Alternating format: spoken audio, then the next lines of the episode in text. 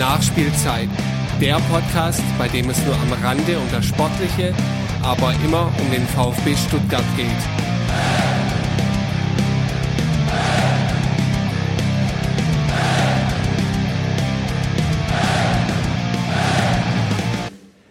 Hallo zusammen, willkommen zur 18. Folge der Nachspielzeit. Ja, es ist tatsächlich die 18. Wir werden also endlich erwachsen.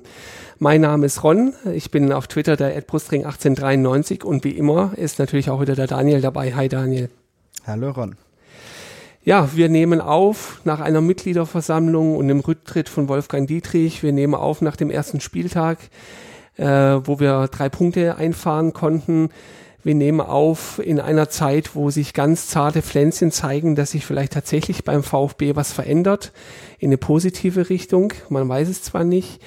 Ähm, zumindest was man jetzt aber schon mal sagen kann, ist, dass äh, das Chaos, das prognostiziert wurde äh, vor der MV und der möglichen Abwahl von Wolfgang Dietrich, das ist bisher ausgeblieben. Ähm, und äh, es scheint tatsächlich so weiterzugehen äh, oder besser weiterzugehen, als wir uns das erhofft haben.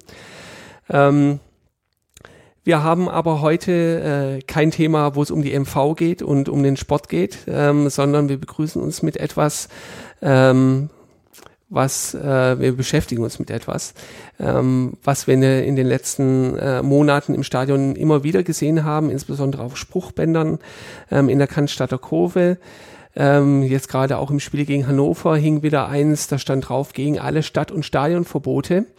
Ähm, dazu war auch jetzt äh, Mitte Juli am 13. war eine große Demo gegen die äh, Polizeigesetze in Baden-Württemberg.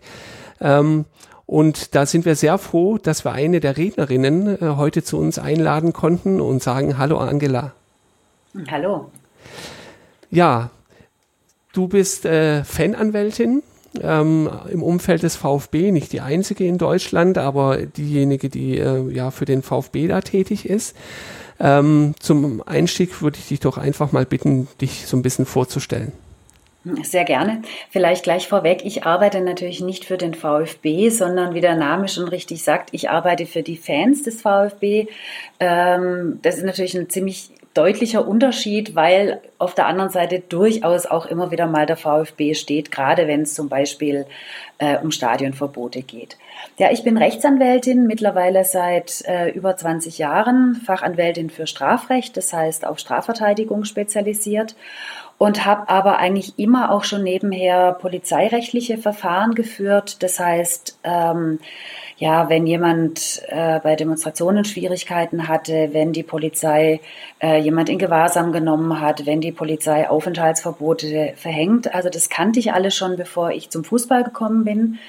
Und bin dann tatsächlich ein bisschen über letztendlich diesen Umweg beim Fußball gelandet das war vor ziemlich genau zehn Jahren, bin ich mal angesprochen worden von jemand, der so aus dem Dunstkreis der Ultraszene von Stuttgart äh, kam, der damals in Freiburg studiert hat, ob ich mir denn vorstellen könnte, auch mal was für Fußballfans zu machen. Ne, der hatte mitbekommen, dass ich mich in Freiburg äh, sehr für die Antifa-Szene engagiere, für linke Demonstrantinnen und Demonstranten. Und dann kam er eben auf mich zu. Ich war am Anfang sehr, sehr skeptisch, weil mir Fußballfans eigentlich überhaupt nicht vertraut waren. Das ganze Thema Ultras, Fans, Fanrechte, mit dem hatte ich bis dato eigentlich überhaupt nichts zu tun, war dann aber doch ganz neugierig und habe dann, ähm, es war Januar 2010, damals auf Bitten vom Kommando Cannstatt, äh, die Stuttgarter zum Spiel in Freiburg begleitet. Freiburg war damals gerade wieder aufgestiegen in die erste Liga und die Stuttgarter Fans hatten in Freiburg immer ziemlich große Schwierigkeiten, was unter anderem am hiesigen Einsatzleiter liegt. Und ja, wir haben uns dann kennengelernt. Ich war dann mit im Stadion, habe im Vorfeld, habe im Nachhinein da einiges getan und war, ich würde aus meiner Sicht sagen, für mich war es Liebe auf den ersten Blick. Und damit war für mich klar, dass ich sehr gerne in dem Feld weiterarbeiten würde. Und ja, ich bin immer noch hier. Wunderbar. Ich glaube, da werden wir ähm, gleich nochmal ganz ausführlich äh, drauf zu sprechen kommen. Bist du denn äh, Mitglied beim VfB?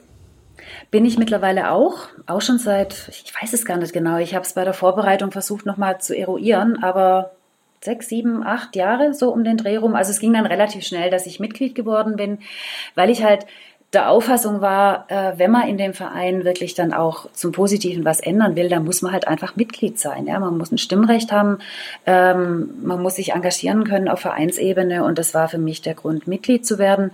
Damals ging es um die Kampagne äh, zur Wiedereinführung des alten Wappens was für mich ausschlaggebend war. Wobei damals war ich dann so kurz Mitglied, dass ich gar nicht, äh, noch gar nicht mitstimmen durfte, was mich sehr geärgert hat.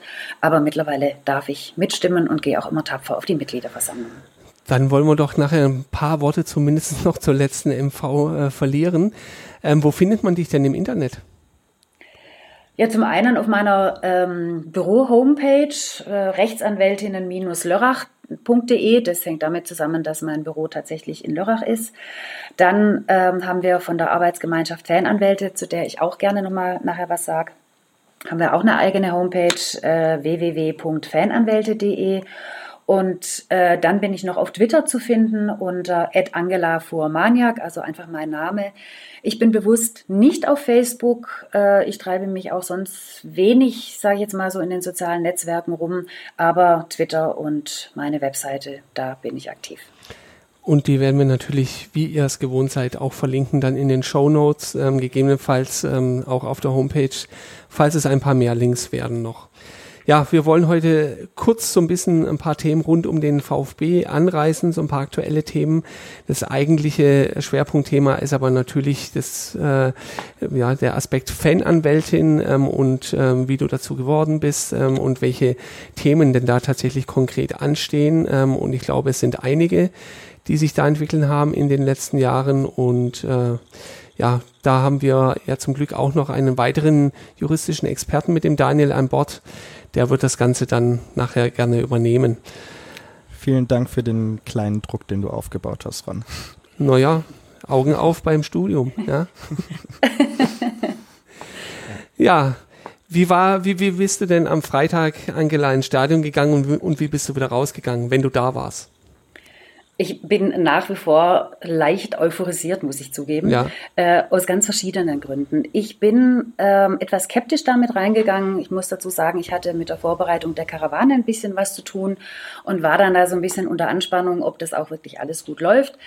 Ähm, es ist dann super gut gelaufen und äh, dann konnte ich schon relativ entspannt ins Stadion gehen, aber es war natürlich alles offen. Es war offen, wie wird die Stimmung sein jetzt nach dem Abstieg. Es war offen, wie wird die Stimmung sein äh, rund um den Abgang von Wolfgang Dietrich. Äh, ich hatte es so erlebt, dass das letzte Spiel, bei dem ich mit dabei war, das war ähm, das Relegationsspiel in Berlin. Da war die Stimmung natürlich komplett frustriert. Ja.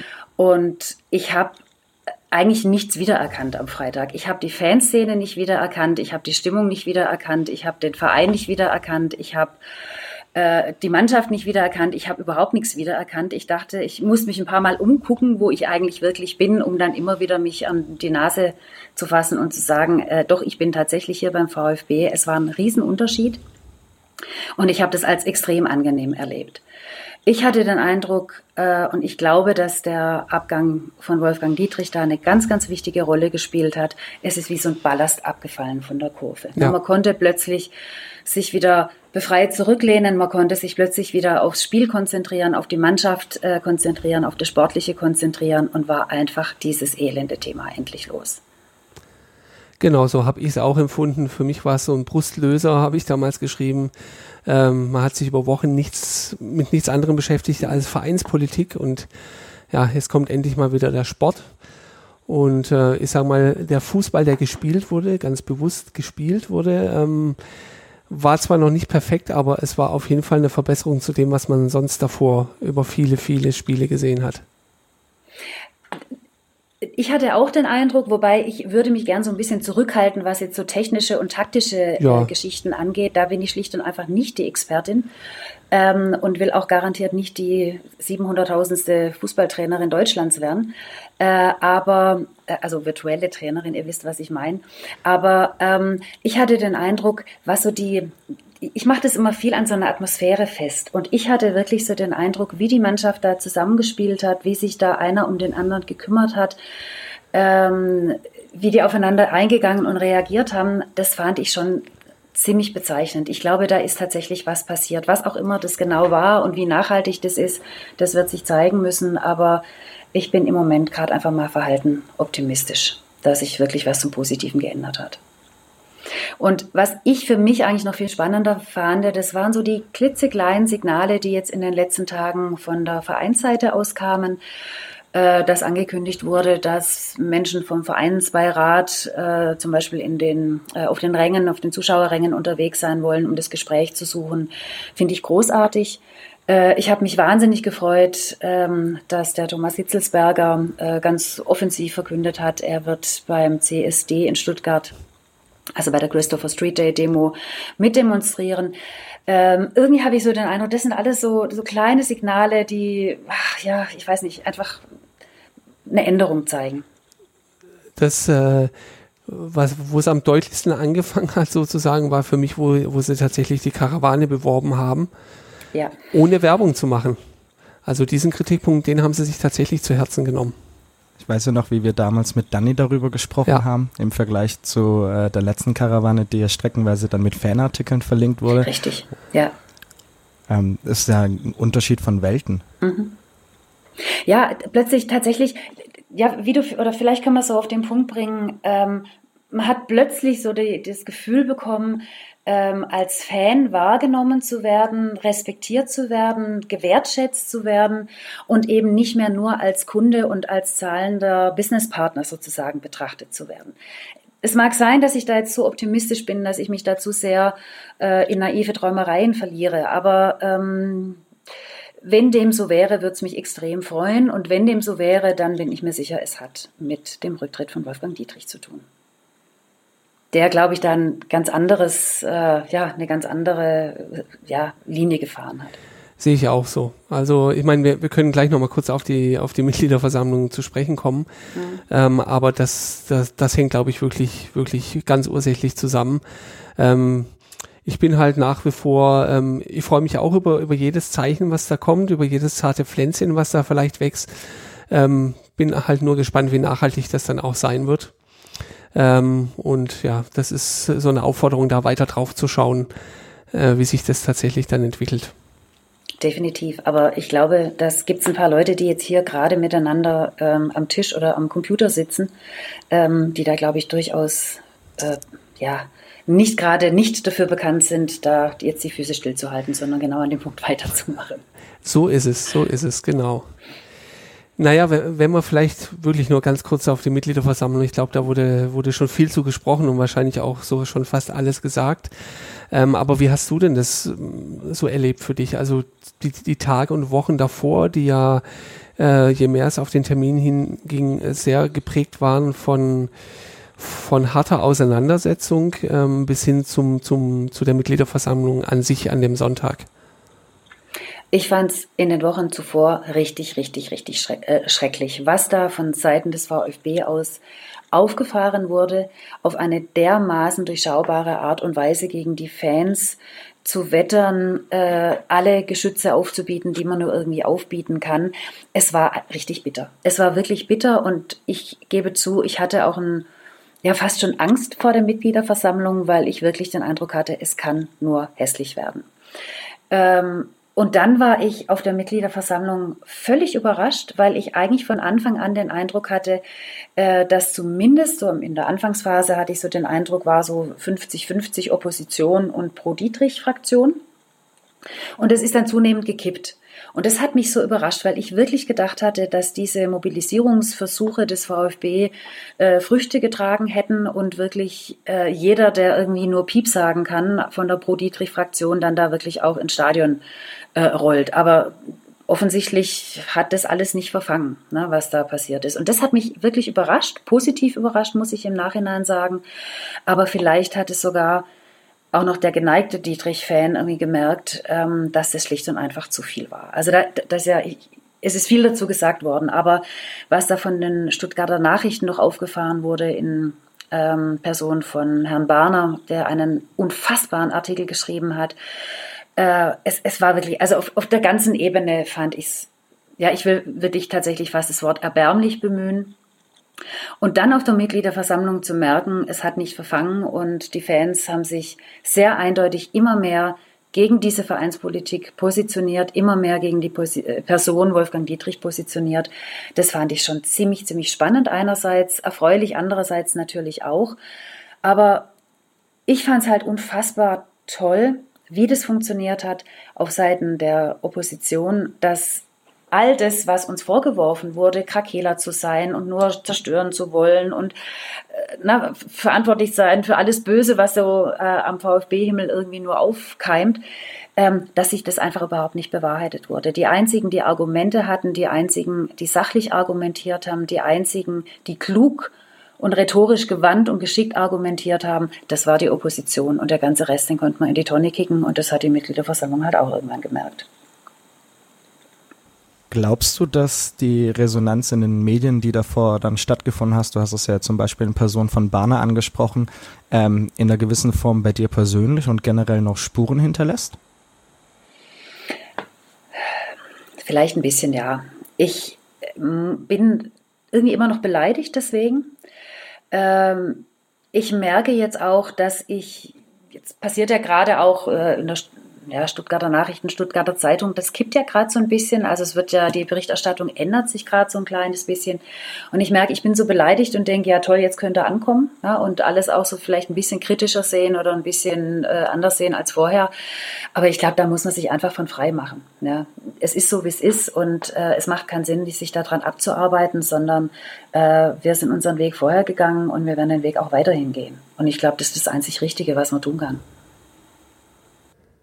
Das ist es. Also ich kann mir auch vorstellen, gerade dieser Bahnartikel, das ist auch so ein, so ein Tiefpunkt einfach, der dich aber ja, wo du ja jetzt auch noch sehr viel mehr Hintergrundwissen hast durch deine Arbeit äh, in, in Bezug auf die Vorwürfe in Richtung der Ultras ja wahnsinnig aufgeregt haben muss, kann ich mir vorstellen. Ja, wahnsinnig. Ne? Also weil da einfach nur äh, ja, ich würde sagen, da stand dreiviertel dummes Zeug drin und das Viertel, was nicht so ganz dumm war, das war zumindest halb dumm. Ja, also es war einfach, es war falsch, es war ähm, völlig an den Tatsachen vorbei, es war ähm, reißerisch, es war auf Meinungsmache angelegt, es war einfach, ja, es war, wie gesagt, ich habe das Wort vorher schon mal erwähnt, ich fand es richtig erbärmlich.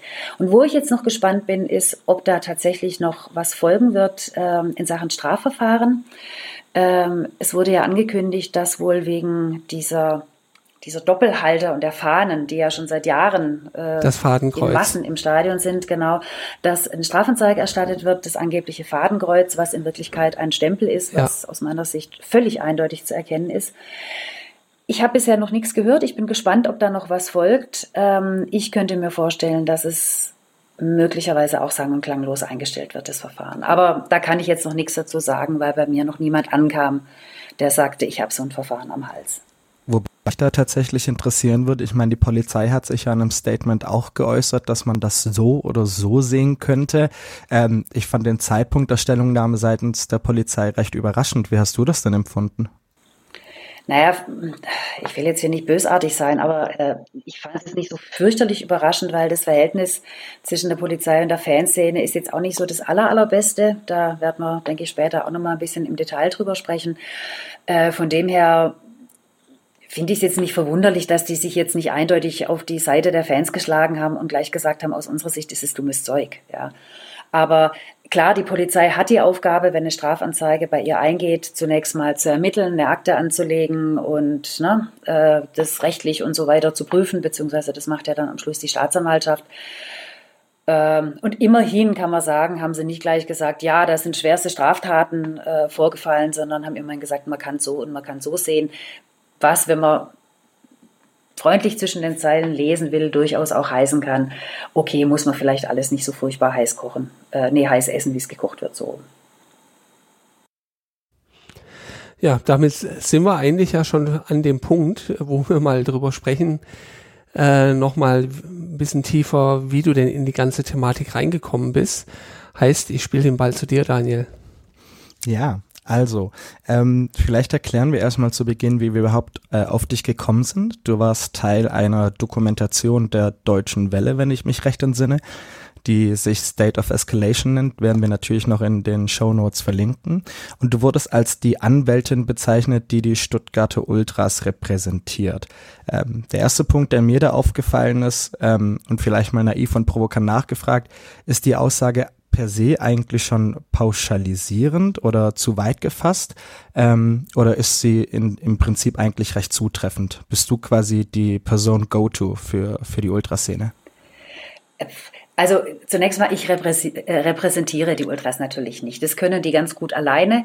Ähm, was ich tue, ist, dass ich ähm, ja so im, im Hintergrund zur Verfügung stehe als Ansprechpartnerin für rechtliche Fragestellungen. Äh, die Ultraszene in Stuttgart, die ist ja durchaus sehr äh, sehr unterschiedlich. Es gibt ja ganz viele verschiedene Gruppen. Ich arbeite sehr eng mit dem Kommando Cannstatt zusammen. Das ist so, würde ich mal sagen, meine Hauptbezugsgruppe. Ich habe einen sehr engen Draht auch zu, äh, zum Schwabensturm, äh, mit denen ich auch ebenfalls sehr, sehr gerne arbeite äh, und mit SKS, also der Schwabenkompanie, da mache ich auch immer wieder einiges für. Das sind so die, denke ich, aber auch die drei Hauptgruppen, die drei wichtigsten Gruppen. Und von dem her glaube ich schon von mir sagen zu können, ähm, dass ich so zunächst mal die Ansprechpartnerin bin für die Stuttgarter Ultraszene in rechtlichen Fragen. Aber es bleibt natürlich nicht aus, dass es immer wieder notwendig wird, noch weitere Kolleginnen und Kollegen hinzuzuziehen. Wenn es ein Verfahren gibt mit mehreren Beschuldigten, dann kann und darf ich immer nur eine Person äh, vertreten und da suchen wir uns natürlich andere äh, mit dazu. Und da gibt es jetzt auch so den einen oder anderen oder die eine und den anderen, so würde ich mal sagen, die auch noch ein etwas engeres Verhältnis dann haben. Ähm, aber ich denke so auch, was die Polizei angeht, äh, was ja vielleicht auch den Verein angeht, die wissen das schon, dass ich so ne, einfach für die äh, für die Ultras viel tue. Ich bin ja auch ab und an auf Auswärtsfahrten mit dabei. Ähm, und da hat sich das dann, oder spricht sich das bei der Polizei dann auch offensichtlich rum, aha, die Anwältin ist heute mit dabei. Ne? Also das wissen die schon, die kennen mich. Und was es mir aber auch ein Stück weit einfacher wird, wenn es mal darum geht, das Gespräch mit jemandem zu suchen, dann muss ich mich nicht lang umständlich vorstellen, sondern mein Name ist halt entsprechend schon bekannt bei den, äh, bei den betreffenden Personen, um die es dann jeweils geht. Es gibt ja auf den Auswärtsspielen auch oftmals ähm, die Fanbetreuung. Steht man da dann selber auch dazu im Kontakt oder läuft das eher nebenbei? Beziehungsweise getrennt voneinander? Nein, also das ähm, meistens äh, der Christian Schmidt ist ja der Fanbetreuer, der den engsten Draht zur Ultraszene hat. Ähm, wir verstehen uns hervorragend. Es gab auch schon den einen oder anderen Vorgang, wo wir super gut zusammengearbeitet haben. Ich erinnere mich jetzt an einen Fall äh, letztes Jahr in Berlin, als ähm, die Busse, die Ultras-Busse, ich glaube fünf Busse oder so nach dem Spiel dann vier Stunden lang in Gewahrsam genommen wurden und ähm, alle Personen einzeln erkennungsdienstlich behandelt wurden, äh, was extrem nervig war. Und da war der Christian Schmidt ähm, und war eben auch mit dabei. Also wir haben, wir haben da hervorragend zusammengearbeitet. Wir haben einen anderen Ansatzpunkt, klar, ne, andere Aufgabenfelder natürlich, aber äh, das ist ja, läuft oft parallel zueinander, würde ich mal sagen, aber wir stehen uns da auf gar keinen Fall irgendwie im Wege.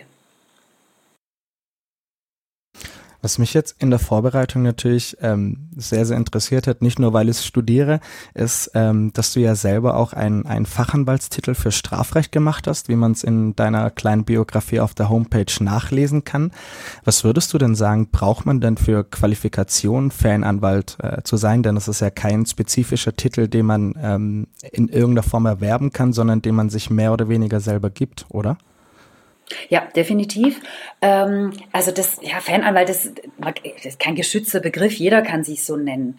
Äh, ich finde, die Bezeichnung trifft es insofern ganz gut, weil ich halt tatsächlich äh, finde, dass die Arbeit für die Fußballszene durchaus eine spezielle ist äh, die eine ganze Menge an Hintergrundwissen braucht. Zum einen, was die Thematik angeht, also sind ähm, äh, ja, es sind mehrere große Bereiche, die da berührt sind. Zum einen natürlich das Strafrecht, da werden wir vielleicht nachher auch noch mal ein bisschen äh, genauer drauf eingehen. Äh, und da dann wiederum so ganz spezielle ähm, Tatbestände, die ähm, ja immer wieder erfüllt sind oder wegen denen es dann Strafverfahren gibt, die, jetzt sage ich mal, ein normaler Strafverteidiger äh, eigentlich überhaupt nicht kennt. Ne? Also ein Landfriedensbruchverfahren das haben die wenigsten Strafverteidiger äh, mal am Hals oder Widerstand gegen Vollstreckungsbeamte. Ähm, das sind so die Klassiker. Ähm, der ein normaler Betäubungsmittelstrafrechtler, der kennt die halt einfach nicht. Ne? Ich stelle das immer wieder bei mir im Büro fest, ähm, wenn meine Kollegin ausnahmsweise mal aus und Verfahren hat, dann steht sie bei mir und fragt bei mir nach, weil ich mich halt mit diesen Themen tagtäglich auseinandersetze. Ähm, dann kommen aber noch ganz andere Sachen mit dazu. Fußballfans sind häufig mit polizeirechtlichen Maßnahmen, mit präventiven polizeirechtlichen Maßnahmen konfrontiert, Aufenthaltsverbote, Gewahrsamnahmen. Auch so ein Feld, mit dem sich äh, Rechtsanwältinnen und Rechtsanwälte üblicherweise jetzt gar nicht so dolle auskennen, außer man macht jetzt viel für die Antifa-Szene oder sowas. Ähm, und dann gibt es natürlich noch so Spezialfelder, Stadionverbote, äh, Verbandsstrafen und Regress äh, gegen Fans, damit hat ein normaler Anwalt in der Regel halt auch nichts zu tun. Das ist so die eine Seite, die rechtliche Seite und die andere Seite ist, ich glaube, man muss einfach wissen, wie die Fußballszene tickt, um gut und vernünftig für die arbeiten zu können. Also vielleicht so ein kleines Beispiel, ähm, was immer wieder mal in Strafverfahren eine Rolle spielt, ist das sogenannte Schalziehen. Ne? Wenn irgendein Fan einem gegnerischen Fan den Schal klaut um äh, ja, den damit zu demütigen. So, das wird rechtlich als Raub gewertet, aber dann muss man einfach verstehen, was da dahinter steckt. Ne? Warum macht jemand sowas? Was bedeutet es für, die, für den Fan? Was bedeutet es für den anderen Fan, um dann da vielleicht vernünftig verteidigen zu können? Und es schadet natürlich auch nicht, ähm, wenn die Leute einfach wissen, wenn die Fans wissen, dass man sich für sie engagiert, dass man ähm, wirklich versucht, das Beste für sie äh, rauszuholen, ähm, ja, um dann vielleicht auch ja, mit denen in Vertrauensverhältnis zu kommen, das ich dann auch wiederum für meine Arbeit äh, ja, brauchen kann. Wird das denn vor Gericht auch gewürdigt, wenn es jetzt zum Beispiel äh, um recht szenetypische Angelegenheiten geht? Weil ich kann mir jetzt nicht vorstellen, dass beispielsweise die Seite der Staatsanwaltschaft oder die Richter selber zu sehr in diesem, in diesem Themenkomplex drin sind. Ganz schwierig, also tatsächlich sehr, sehr schwierig. Es ist oft harte Überzeugungsarbeit und da gibt es jetzt äh, einen Punkt, der mir am Anfang ganz, ganz negativ aufgefallen ist, den ich immer noch sehr, sehr äh, krass wahrnehme tatsächlich, dass auf Seiten der Justiz äh, sehr, sehr wenig Verständnis für die Fußballszene vorherrscht.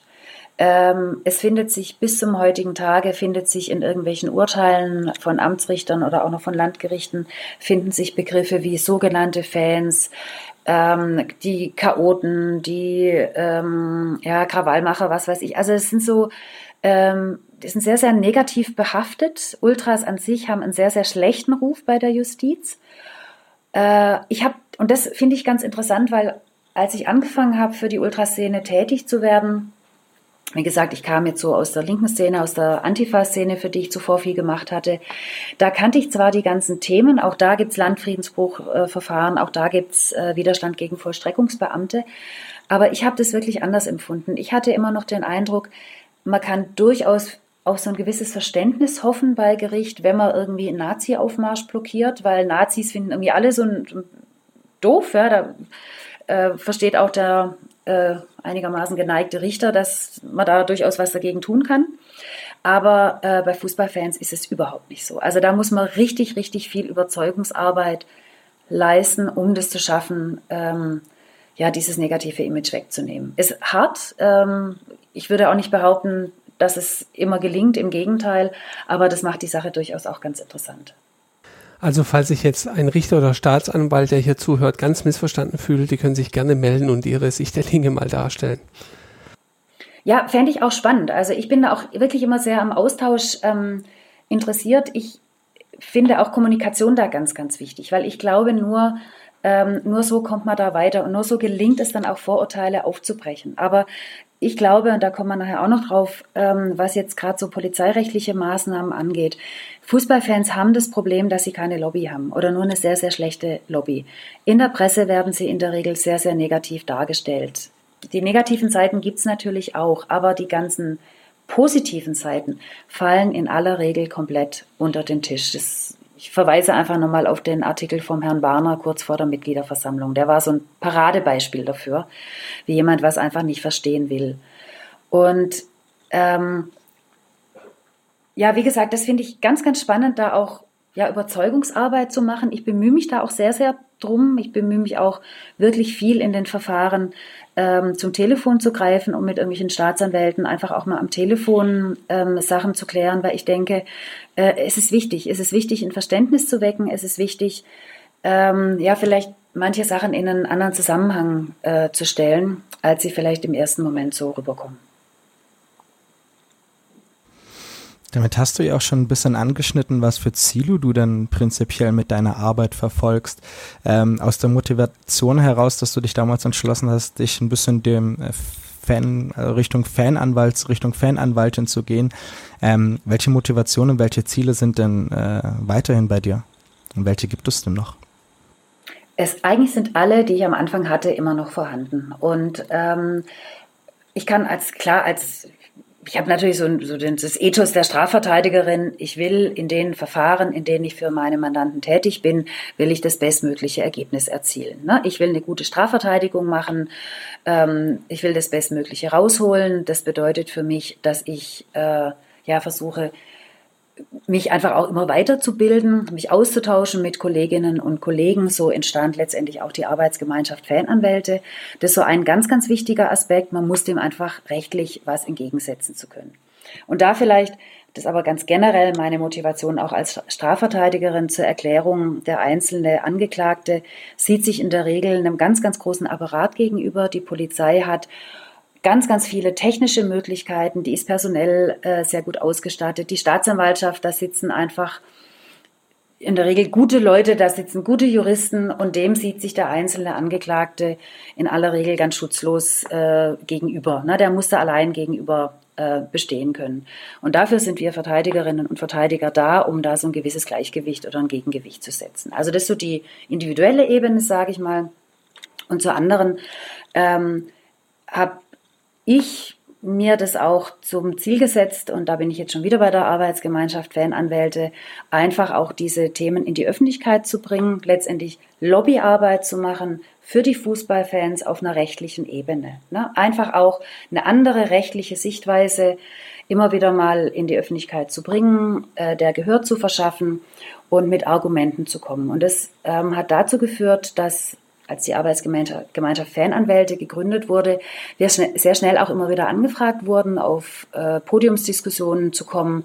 Einige von uns haben sich mit äh, Personen wie zum Beispiel Rainer Wendt äh, von einer der großen Polizeigewerkschaften, ich denke, der Name dürfte vielen im Begriff sein, dann wirklich öffentlichkeitswirksam äh, im Fernsehen haben die sich dann gestritten.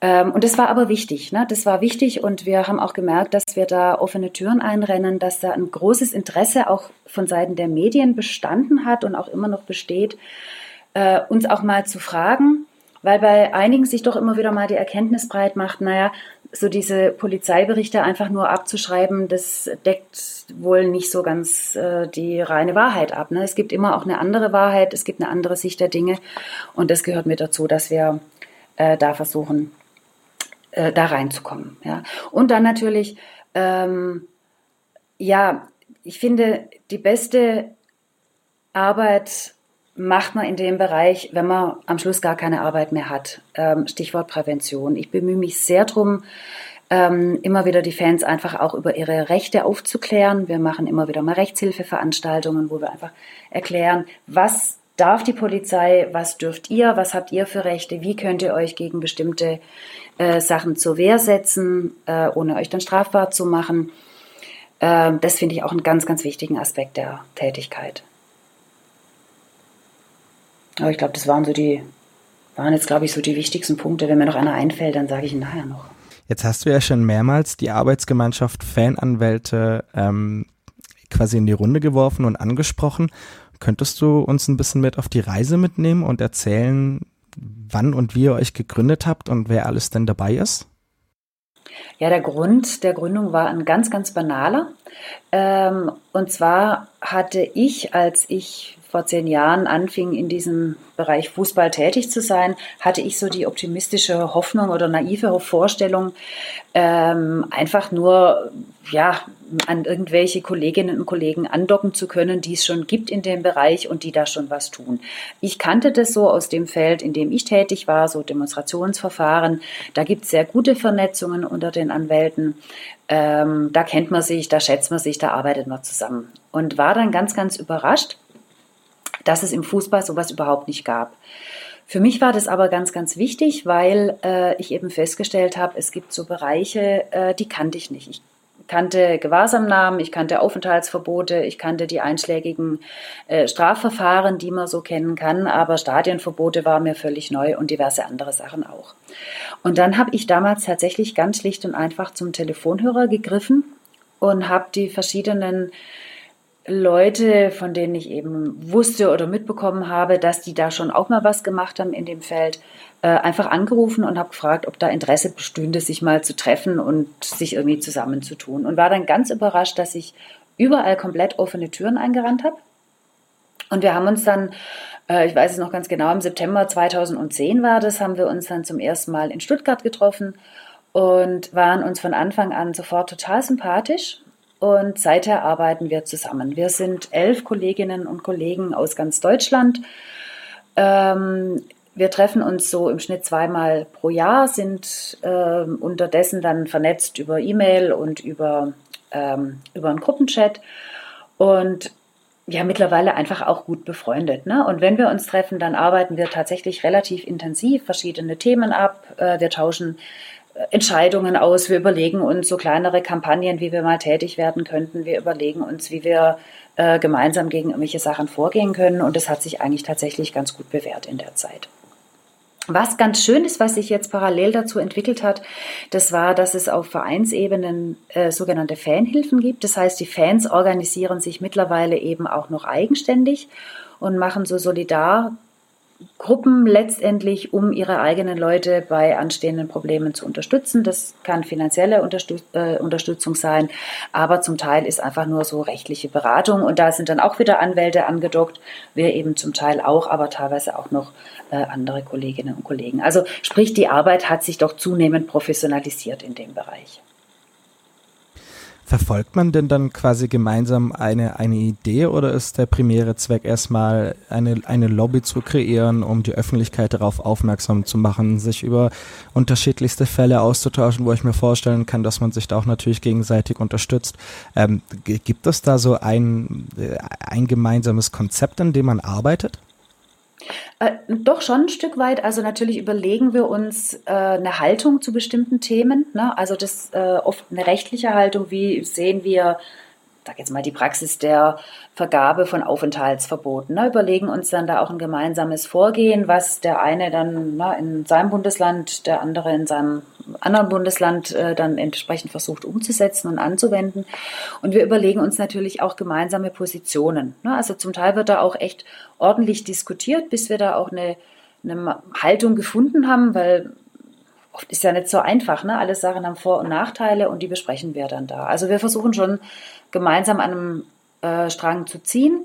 Aber natürlich arbeitet jeder in seinem Alltag äh, an seinen eigenen Verfahren. Ne? Aber äh, ich glaube, dadurch, dass wir uns auch so gut verstehen und dass wir auf so einer, sage ich mal, fanrechtspolitischen Linie dann letztendlich auch doch sind, ähm, fällt es uns auch leichter, wirklich auch wahrgenommen zu werden. Ne? Also wir werden dadurch vielleicht auch ein bisschen schlagkräftiger, als wenn wir es täten, wenn wir in tausend Einzelstimmen sprechen würden.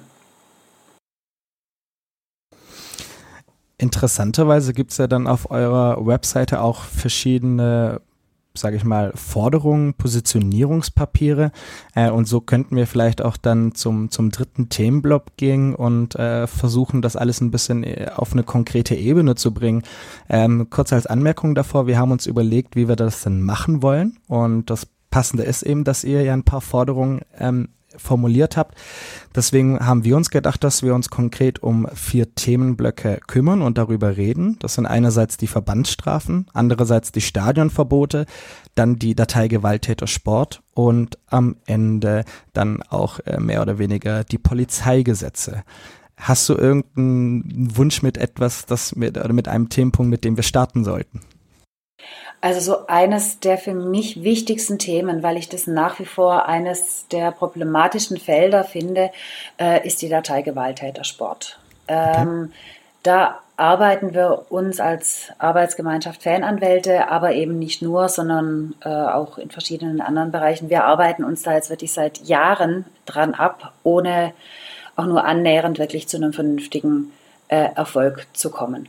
Vielleicht kurz zur Erläuterung. Die Gewalttätersport ist eine polizeiliche Datenbank. In die werden eingespeist ähm, Personen, die ja letztendlich im Kontext von Fußball, äh, irgendwann auffällig geworden sind. Und Sinn und Zweck äh, der Gewalttätersport soll nach den dafür grundlegenden, ähm, äh, nach den rechtlichen Vorschriften äh, soll sein das Gewinnen von Anhaltspunkten für das sachgerechte und wirksame Treffen von Eingriffsmaßnahmen, äh, Erkenntnissen und orga für organisatorische und taktische Maßnahmen der Polizei und die Verhinderung gewalttätiger Auseinandersetzungen im Zusammenhang mit Sportveranstaltungen. So, das ist der Zweck des Ganzen. In dieser äh, Datei sind unfassbar viele äh, Personen gespeichert. Ich meine, der letzte Stand, den ich im Kopf habe, war, äh, glaube ich, Oktober 2018. Da waren es über 10.000 Personen, die da drin gespeichert sind. Und wenn man diese Zahl hört und den Namen dagegen setzt, Datei Gewalttäter Sport, dann erschließt sich ja, glaube ich, schon relativ einfach, dass es damit nicht nur um Gewalttäter gehen kann. Und genau das ist auch eines der großen Probleme in dieser, äh, in dieser Datei da werden nämlich eben nicht nur Leute äh, gespeichert, die wirklich wegen Gewalttaten auffallen oder aufgefallen sind, sondern eine einfache Personalienfeststellung, ein Platzverweis oder eine Ingewahrsamnahme im Kontext eines Fußballspiels kann ausreichen, um gespeichert zu werden. Und das kann ja auch alles schneller passieren, als man denkt. Vielleicht müsste man das dann auch in dem Kontext noch hinzuziehen. Das ist dieses berühmt-berüchtigte zur falschen Ort, äh, am falschen Ort zur falschen Zeit. Ja, ganz genau, das ist es. Also das ganz einfach, es kommen vier äh, oder eine Ultraszene fährt mit dem Zug zu einem Spiel, steigt am Zielort aus dem Zug aus, was weiß ich, 500, äh, 500 Personen und macht sich dann auf den Weg zum Stadion. Es kommt zu irgendeiner Auseinandersetzung, an der sind vielleicht 30 Personen beteiligt, aber 150 äh, werden dann in Gewahrsam genommen. Und damit ist völlig klar, dass zwei Drittel der äh, in Gewahrsam genommenen Personen mit dem Vorfall mal rein gar nichts zu tun hat. Aber es landen halt alle, wenn es blöd läuft, in der Datei Gewalttätersport. Ne? Also einfach nur, weil sie halt blöderweise in dem falschen Zug gesessen sind. Und genau das ist eben das Problem. Und die Speicherung an sich wäre ja noch, wäre noch gar nicht so das Problem. Aber die Tatsache einer Speicherung führt zu allen möglichen Folgemaßnahmen. Die kann zum Beispiel zur Grundlage gemacht werden, äh, dass gegen mich dann irgendwann mal ein Aufenthaltsverbot verhängt wird. Oder was wir ganz, ganz häufig haben, ähm, diese Datei, äh, das, das ist sogenannte Verbunddatei. Also das läuft folgendermaßen. Die wird gefüllt oder gefüttert quasi von der Polizeidienststelle vor Ort, ähm, wird zentral verwaltet beim Bundeskriminalamt kann aber von allen angeschlossenen Dienststellen abgerufen werden. Das heißt also, der normale Streifenpolizist auf der Straße, der irgendeine Kontrolle macht, oder äh, die Bundespolizei am Flughafen, die die Grenzkontrollen macht, die können da alle drauf zugreifen. Und wenn jetzt jemand zum Beispiel in den Urlaub fliegt und kontrolliert wird und es gibt eine Treffermeldung, dann führt es dazu, dass es in der Regel sehr ausführliche Grenzkontrollen gibt. Und wir haben es sehr, sehr häufig, dass die Leute dann ihren Flieger in den Urlaub verpassen, einfach nur, weil die Grenzkontrolle so ausführlich war. Also es hat mannigfaltige Folgen und macht die Sache deshalb so problematisch. Gibt es denn da irgendwelche ähm, ja, Grundlagen, wo, wonach man dann sagen kann, wann da jemand erfasst wird? Äh, ja, gibt es. Also zunächst mal ist die große Rechtsgrundlage des Bundeskriminalamtsgesetz. Da na, gibt es quasi, das so die, die, die ganz grobe gesetzliche Grundlage.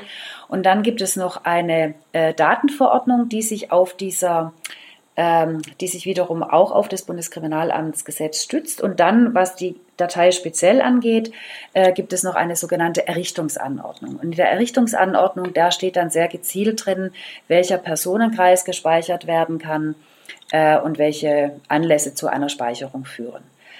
Und es gibt ein weiteres wirklich großes Problem. Wenn ich gespeichert werde, dann werde ich darüber nicht informiert. Das heißt also, über mich findet sich ein Datensatz und ich weiß davon überhaupt nichts. Und äh, daran, damit wird mir natürlich die Möglichkeit genommen, mich zu wehren, weil ähm, ein dickes Problem ist, was wir immer wieder mal feststellen müssen, dass ganz viele Daten, die in dieser Datei gespeichert sind, entweder veraltet sind, also teilweise schon gar nicht mehr hätten gespeichert werden dürfen, oder schlicht und einfach falsch sind. Beispiel, die Polizei speichert ein, wenn sie ein Ermittlungsverfahren einleitet wegen einer Straftat, einer fußballbezogenen. Wie zum Beispiel Landfriedensbruch. Zum Beispiel Landfriedensbruch. So. Okay. Mhm. Was dann aber nicht mehr in der Datei landet, ist, wenn das Ermittlungsverfahren gegen mich eingestellt wird, weil, meine, äh, weil die Staatsanwaltschaft sich nicht von meiner Schuld überzeugen konnte. Dann findet sich dann noch Jahre später ein angebliches Ermittlungsverfahren wegen Landfriedensbruch in der Datei Gewalttäter Sport, das aber schon lang erledigt ist. Das heißt also, dadurch, dass ich nicht informiert werde, habe ich auch gar keine Möglichkeit, da in irgendeiner Form drauf einzuwirken. Und die einzige Möglichkeit, die es gibt, ist regelmäßig selber proaktiv zu werden und proaktiv dann äh, Auskünfte anzufragen. Das bedeutet, es steht dann auch nicht in der Datei drin, dass das Verfahren eingestellt wurde? Richtig. Habe ich das richtig verstanden? Richtig. Okay, das heißt, Weil die Poli na, das, das, hat einen ganz einfachen Grund. Die Polizei leitet zwar das Ermittlungsverfahren ein, äh, wenn die Ermittlungen fertig sind, gibt die Polizei die Akte an die Staatsanwaltschaft weiter. Und die Staatsanwaltschaft stellt dann möglicherweise das Verfahren gegen mich ein, weil keine ausreichenden Anhaltspunkte ähm, für meine Täterschaft vorliegen. Und das kriegt die Polizei dann aber irgendwie nicht mehr so richtig mit oder will es nicht mehr so richtig mitkriegen und ähm, korrigiert dann eben den Eintrag, den ursprünglichen Eintrag nicht mehr. Und der geistert dann noch weiter vor sich hin in der Datei Gewalttätersport. Wie lang wird denn da gespeichert aktuell? Ähm, naja, es gibt äh, sogenannte Aussonderungs- und Prüffristen, die betragen aktuell fünf Jahre, wenn nicht noch was Neues dazukommt. Also es kann durchaus sein, dass ein Eintrag deutlich länger gespeichert bleibt, wenn in der Zwischenzeit nochmal weitere äh, Anlässe dazukommen. Also eigentlich muss die Polizei schon regelmäßig überprüfen, ob was noch weiter gespeichert wird, aber da stellen wir halt auch immer wieder mal fest, dass Sachen teilweise viel, viel, viel zu lange da drin stehen. Was ich da auch ganz interessant finde, jetzt in der Recherche auf die Aufnahme, ähm, was genau denn in der Datei auch gespeichert wird. Äh, ich dachte bisher, man sagt dann einfach, gut, es wurde ein Ermittlungsverfahren äh, eingeleitet und das wird dann quasi festgehalten und die grundlegenden Personalien einer Person. Aber wenn ich es richtig verstanden habe, finden sich auch streckenweise Angaben, was für eine Haarfarbe die Person hat, ob die Person tätowiert ist und äh, sonstige seltsame Merkmale, die eigentlich doch für den Befund per se unerheblich sind. Ich würde ja wahnsinnig gerne da mal reingucken können. Ja, das Problem ist natürlich, wenn, ähm, wenn ich unterwegs bin und so eine Abfrage mitkriege, die Polizei lässt mich ja immer nicht in, in quasi in ihren Computer reingucken. Ich würde es furchtbar gerne mal tun. Das Einzige, was ich kenne, äh, ist eben aus dieser Errichtungsanordnung der Datei Gewalttäter Sport äh, so die, die Formblätter, was gespeichert werden kann. Und in der Tat können da so personenbezogene Merkmale wie Haarfarbe, ähm, äußerliche Kennzeichen und so weiter können da reingespeichert werden. Aber es gibt auch so Freitextfelder, ähm, wo noch weitere Anmerkungen mit reingespeichert werden können. Ähm, also wie gesagt, ich würde sehr gerne mal reingucken können, aber äh, soweit kam es jetzt bislang nicht. Und ist natürlich auch schwierig, wo soll ich denn reingucken? Ne? In meinen eigenen Eintrag dürfte ich wahrscheinlich reingucken, aber ich mache selber auch immer wieder mal regelmäßig diese Abfragen. Äh, ich bin nicht gespeichert und von dem her gibt es dann natürlich auch nicht großartig was zu sehen. Sind die Portale mindestens äh, online abrufbar oder leicht verständlich äh, formuliert, wo man dann nachfragen kann, ob man sich in dieser Datei findet? Es gibt keine offiziellen Portale. Das ist auch nochmal der größte Witz. Das heißt, also man muss sich da selber drum kümmern. Es gibt äh, mittlerweile auf ganz verschiedenen äh, Fanseiten, also zum Beispiel auch auf der Homepage vom äh, Kommando Cannstatt, da haben wir so ein Formular bereitgestellt, ähm, mit dem man relativ einfach ähm, so eine Abfrage dann machen kann. Also so ein Formular, das muss man einfach nur noch ausfüllen. Auch noch ein großes, dickes Problem. Äh, man muss, um eine Auskunft zu bekommen beim Bundeskriminalamt, muss man eine beglaubigte Kopie des Personalausweises mitschicken. Äh, also es reicht nicht einfach nur eine einfache Kopie zu machen, sondern ich muss mir schon die Mühe machen, vorher zum Rathaus äh, zu gehen und das offiziell beglaubigen zu lassen, die Kopie. Was für einen Sinn hat das? Oder warum ähm, hat man das so gemacht? ich, also das soll verhindern, dass jemand unbefugt äh, Auskunft kriegt. Das sind natürlich extrem sensible Daten drin. Ne? Und die Idee, wenn eine Ausweiskopie beglaubigt wird, äh, die dahinter steckt, ist, dass natürlich die eine Fälschungsmöglichkeit in dem Sinn nicht besteht. Aber es ist natürlich ein bisschen Augenwischerei, sind wir mal ganz ehrlich, weil wenn ich zufälligerweise äh, den Ausweis von jemandem kriege, ähm, ja gut, also eine beglaubigte Kopie machen äh, oder eine beglaubigte Kopie irgendwo herkriegen, ist, glaube ich, nicht so fürchterlich kompliziert. Ne? Also wenn ich es drauf anlege, glaube ich, kann ich auch Auskunft über jemand anderen kriegen.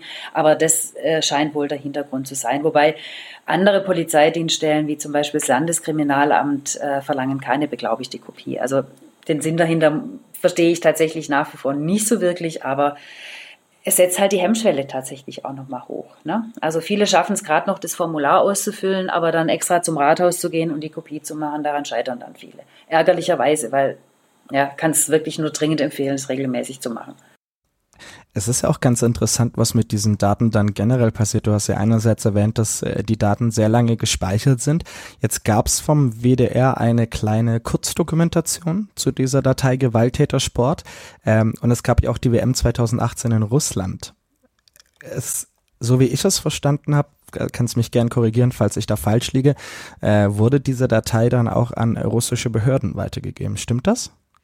Ja, tatsächlich ist es so, dass bei äh, internationalen Sportveranstaltungen, also zum Beispiel Fußball-WM, äh, Daten ans Ausland weitergegeben werden. Die Kriterien, muss ich zugeben, die erschließen sich mir null. Also was man eben so weiß, ich glaube, bei der WM 2018 waren, haben, waren glaube ich, 37 Personen betroffen von den 10.000, die in der Datei Gewalttätersport äh, gespeichert sind. Wie die 37 Personen äh, zu diesem Glück kamen. Ähm, ich verstehe es tatsächlich nicht. Und äh, da ist natürlich zum einen das große Problem, dass ich, wenn ich davon betroffen bin, nicht nur nicht erfahre, dass meine Daten ins Ausland weitergegeben werden, also auch da habe ich wieder keine Möglichkeit, mich dagegen zu wehren, sondern äh, die große Frage, die sich stellt, ist natürlich, wie sicher ist es, dass tatsächlich äh, das Ausland, also die, na, der andere Staat, dann äh, sensibel mit den Daten auch tatsächlich umgeht. Also es gibt da schon so Abkommen. Die Polizei äh, lässt sich zusichern, dass die Daten nur zu einem bestimmten Zweck dann eben benutzt werden und hinterher gelöscht werden. Äh, Russland hat wohl auch zurückgemeldet, ja, wir haben die Daten jetzt wieder gelöscht, aber ähm, das ist natürlich jetzt mal wirklich ganz ernsthaft ein riesengroßes Problem, wenn ich es mit Staaten zu tun habe, wie äh, Russland, in denen die Rechtsstaatlichkeit jetzt doch arg zu wünschen übrig lässt, oder dann äh, demnächst Katar. Ähm, da braucht man, glaube ich, über Rechtsstaatlichkeit erst gar nicht reden. Also, oder ich sag mal so, mir fehlt das Vertrauen da ein Stück weit drin und ich finde das wirklich ähm, ein ganz erhebliches Problem, dass da einfach extrem sensible Daten mehr oder weniger willkürlich äh, ja, durch die Gegend geschoben werden und an ausländische Staaten verschickt werden. Also ich finde es ja jetzt auch wieder aus der Sicht, dass es fünf Jahre gespeichert wird.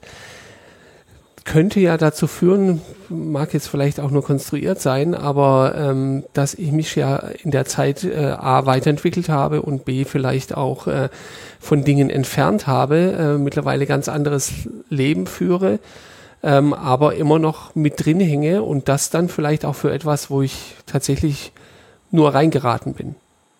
Ja klar, genau das ist das Problem.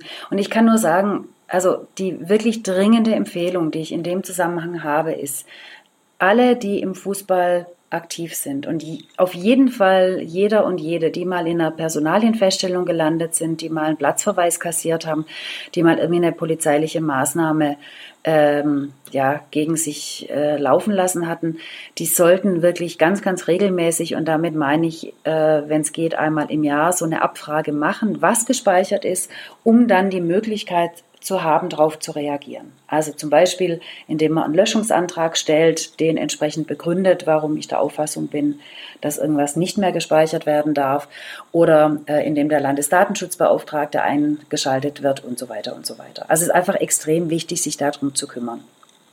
Aber äh, daran schließen sich aus meiner Sicht natürlich noch weitergehende Forderungen an. Das kann es einfach auf Dauer nicht sein, ne, dieser aus meiner Sicht völlig unbefriedigende Zustand. Es gehört dringend eine andere Rechtsgrundlage her. Diese Datei gehört gnadenlos neu aufgestellt und ausgemistet. Also da muss ganz viel einfach raus. Ähm, es gehört meines Erachtens nach eine Informationspflicht dazu. Wenn die Polizei was reinspeichert, muss der Betroffene informiert werden, um eben darauf reagieren zu können, vielleicht auch ein Widerspruch, äh, Widerspruchsrecht zu haben. Ähm, daran führt an, aus meiner Sicht schlicht und einfach kein Weg vorbei. Aber die politische Lage ist im Moment nicht so, dass es so ohne weiteres durchsetzbar wäre. Und solange dem nicht so ist, müssen wir uns halt selber helfen. Vielleicht bin ich da auch gerade sehr, sehr naiv in der Sache, aber worin ist denn der, Z oder wo, wo siehst du denn den Zweck der Behörden, dass man darüber nicht informiert wird? Mir möchte das irgendwie nicht ganz in, mein, in meinen Kopf reingehen. Was hat denn der Staat für einen Nachteil davon oder jetzt das BKA oder je nachdem welches Kriminalamt, wenn sie mir eine Information mitteilen, dass, dass ich in dieser Datei drinnen bin? Also rechnest du dann, dass quasi äh, die Leute anfangen, äh, mehr oder weniger, ich glaube, Widerspruch ist dafür jetzt der, der falsche Begriff, ähm, aber dass die Leute sich dann umgangssprachlich gesagt dagegen wehren oder, oder wo ist denn da das Problem? Ich kann die Frage leider nicht beantworten. Ich bemühe mich wirklich immer sehr zu verstehen, warum bestimmte Maßnahmen so durchgeführt werden, wie sie es tun. Aber in dem Fall verstehe ich es tatsächlich nicht, weil ich meine, die Polizei, die Behörden vergeben sich dadurch nichts, indem sie äh, die Betroffenen informieren. Es macht natürlich mehr Arbeit, weil damit möglicherweise auch Widerspruchsrechte äh, und so weiter verbunden sind. Aber ich finde, dass ein Rechtsstaat, der davon überzeugt ist, dass er sinnvolle Dinge tut und zweckmäßig handelt, dass der sich eigentlich nicht davor scheuen sollte, sich so entsprechend auf die Finger äh, gucken zu lassen und da entsprechend transparent zu sein. Also ich verstehe es nicht und ich würde mir sehr, sehr wünschen, dass sich das ganz bald ändert. Ich würde sagen, zu dem Thema werden wir auf jeden Fall das äh, Formular bzw. dieses Musterformular, das du erwähnt hast, auf jeden Fall verlinken, Ron. Mhm. Genau, dass man sich zumindest mal anschauen kann, ja, auch wenn man ja. nicht davon betroffen ist. Ja. ja, ich muss mal selber mal gucken, aber es müsste noch drauf sein auf der Homepage, was ich behauptet okay. habe. Ansonsten machen wir es okay. wieder drauf. ähm, der, der letzte Punkt, der mich dazu dann jetzt noch interessieren würde, bevor wir, weil wir noch andere Themen haben, äh, zu denen übergehen. Ähm, gibt es irgendwelche Informationen, welche konkreten der Nutzen der Staat im Sinne der Gefahrenabwehr durch diese Datei Gewalttätersport bekommen hat? Und da müssen wir natürlich sinnvollerweise die Polizei fragen. Ja, ich kann es nämlich tatsächlich immer nicht so richtig verstehen und ähm, eben gerade weil diese Datei so uferlos ist, weil da auch so viel falsche Sachen gespeichert sind und die deswegen auch so vorsichtig ähm, zu, oder, oder mit Vorsicht zu genießen ist, meine ich, dass der praktische Nutzen eigentlich nicht besonders ähm, weit reichen kann. Wenn ich 10.000 Personen da drin gespeichert habe, dann ist völlig klar, es können nicht 10.000 wirklich hochgradig gefährliche Personen sein. Allenfalls ein Bruchteil davon ist wirklich problematisch. Also deswegen ähm, kann die eigentlich nicht wirklich sinnvoll sein. Aber wie gesagt, dazu müsste man tatsächlich letztendlich die Polizei fragen, was sie sich denn da wirklich nicht nur von verspricht, sondern was sie davon wirklich auch hat. Vielleicht meldet sich ja jemand bei uns, wo wir dann nochmal nachhaken können. Wäre sehr, sehr interessant. Ähm, dann eine Abschlussfrage noch zu diesem As Aspekt. Ähm, also wenn die Datei Gewalttätersport umgeworfen werden sollte aus, aus deiner verständlichen Sicht, ähm, wie siehst du denn bisher die, die rechtliche Einschätzung? Gab es seitens der Gerichte irgendwas? Kann man dagegen klagen? Ähm, könntest du ein bisschen das erklären, ob und inwiefern Wahrscheinlichkeit, die Wahrscheinlichkeit besteht, dass diese Datei zumindest abgeändert wird?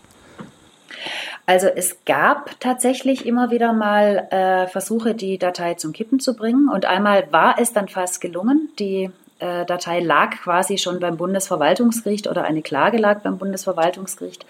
Das war, meine ich, im Jahr 2009 und das Bundesverwaltungsgericht hatte bereits signalisiert, ähm, der Klage auch stattgeben zu wollen, also sprich die Datei für rechtswidrig erklären zu wollen, weil damals quasi keine Rechtsgrundlage dafür existiert hat. Aber äh, das Bundesinnenministerium hat dann eben noch äh, kurz vor der mündlichen Verhandlung beim Bundesverwaltungsgericht eine Rechtsgrundlage nachgeschoben und damit war äh, war das Thema dann zunächst mal durch. Im Moment äh, gibt es eher auf der politischen Ebene immer wieder mal Initiativen. Äh, es gibt einzelne Landesdatenschutzbeauftragte. Äh, nee, Entschuldigung, da habe ich jetzt gerade selber was verwechselt. Da geht es jetzt nochmal um eine andere Datensammlung, die äh, aber ähnlich problematisch ist auf Länderebene.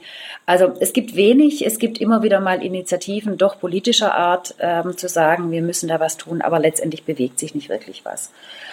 Was man tun kann, ist eben, wie gesagt, auf äh, individueller Ebene dagegen vorzugehen und dann halt regelmäßig, wenn ich feststelle oder Zweifel an der Rechtmäßigkeit einer konkreten Speicherung habe, Datenschutzbeauftragten einschalten, äh, einen Antrag auf Löschung stellen, wenn dem nicht stattgegeben wird, dann notfalls Widerspruch einlegen und oder dagegen klagen.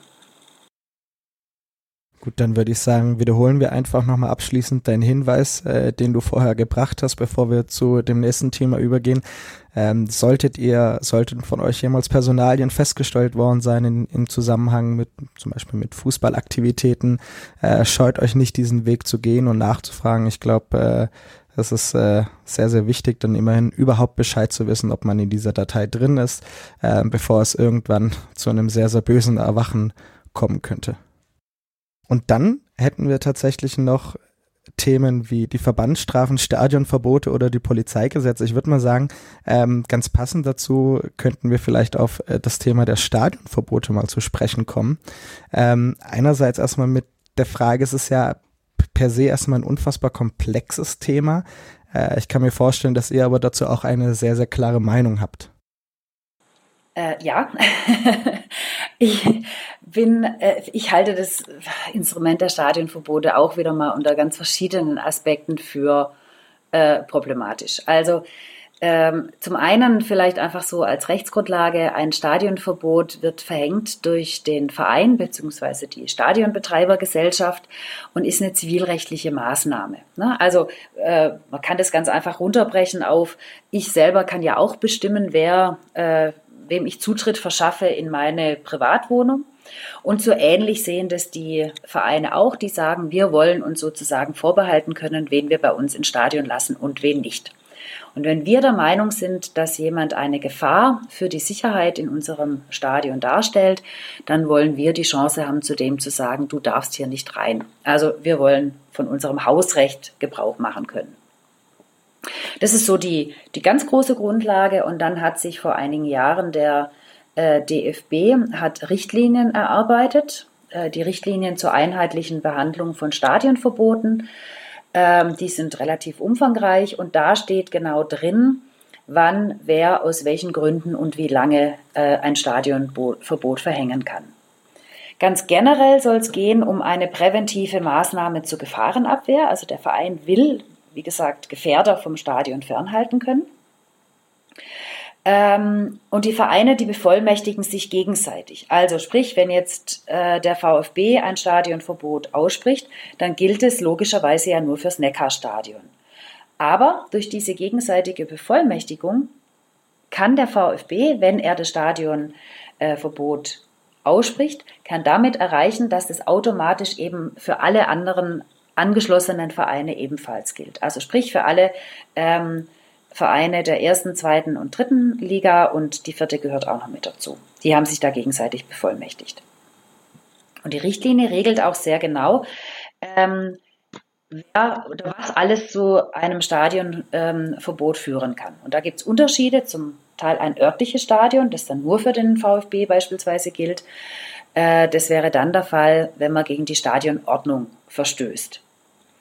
Zum Beispiel auf den Zaun klettert, äh, obwohl man das eigentlich nicht darf und so weiter.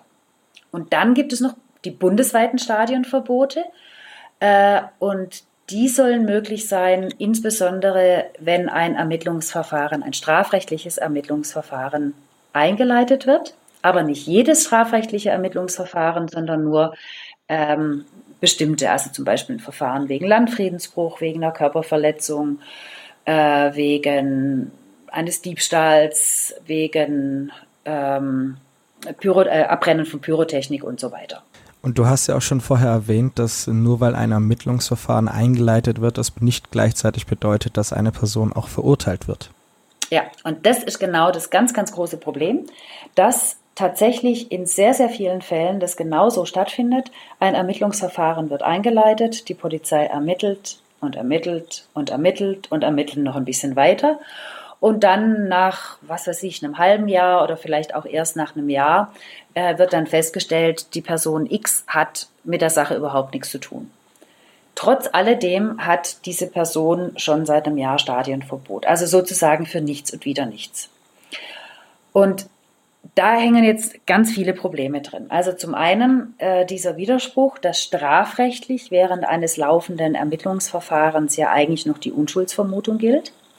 Aber im Kontext des Stadionverbots hat diese Unschuldsvermutung nicht wirklich Einfluss, weil da ja andere Kriterien gelten. Da geht es ja nicht um die Ahnung von, ähm, von, von einer Straftat. Stadienverbot ist keine Strafe, sondern ist ja eine präventive Maßnahme. Das heißt, da hängt die Hürde viel, viel niedriger. Aber auf der anderen Seite ist natürlich für jemand, der unschuldig von einem Stadionverbot betroffen wird, sicherlich nicht besonders einfach, das irgendwie den Sinn und Zweck einzusehen äh, und ein Jahr lang den, ne, das auszuhalten ähm, dass er ein Jahr lang nicht ins Stadion kommt. Also das heißt, man vergibt sich dadurch einfach auch die Möglichkeit, vielleicht so eine gewisse ja, Akzeptanz oder sowas auch zu schaffen, ja, indem man sagt, naja gut, okay, ich habe jetzt halt was verbockt, ähm, jetzt muss ich halt dafür gerade stehen. Genau das passiert damit eben gerade nicht. Und dann kommt halt auch noch mit dazu, ähm, dass es doch leider in der Vergangenheit immer wieder mal so vorkam, dass Stadionverbote so ein bisschen nach dem Gießkannenprinzip äh, verteilt werden. Gerade in so, bei so Delikten wie Landfriedensbruch, wo halt in der Regel ne, viele beteiligt sind. Äh, ja, da kommt es dann halt mal vor, dass dann mal schnell 30, 40, 50 Leute auf einmal ein Stadionverbot bekommen. Dazu muss man vielleicht auch wissen, dass nicht nur Ermittlungsverfahren zu einem Stadionverbot führen kann, können, sondern eben auch in Gewahrsamnahmen und Platzverweise. Und ich hatte ja vorher mal äh, kurz geschildert, wie schnell man auch in einem Gewahrsam landen kann. Ne? 30 Personen machen vielleicht tatsächlich was, 150 landen im Gewahrsam. Und wenn dann alle 150 Personen tatsächlich ein Stadionverbot kriegen, äh, dann habe ich halt äh, den größten Teil äh, Unschuldige auch wieder von mit betroffen.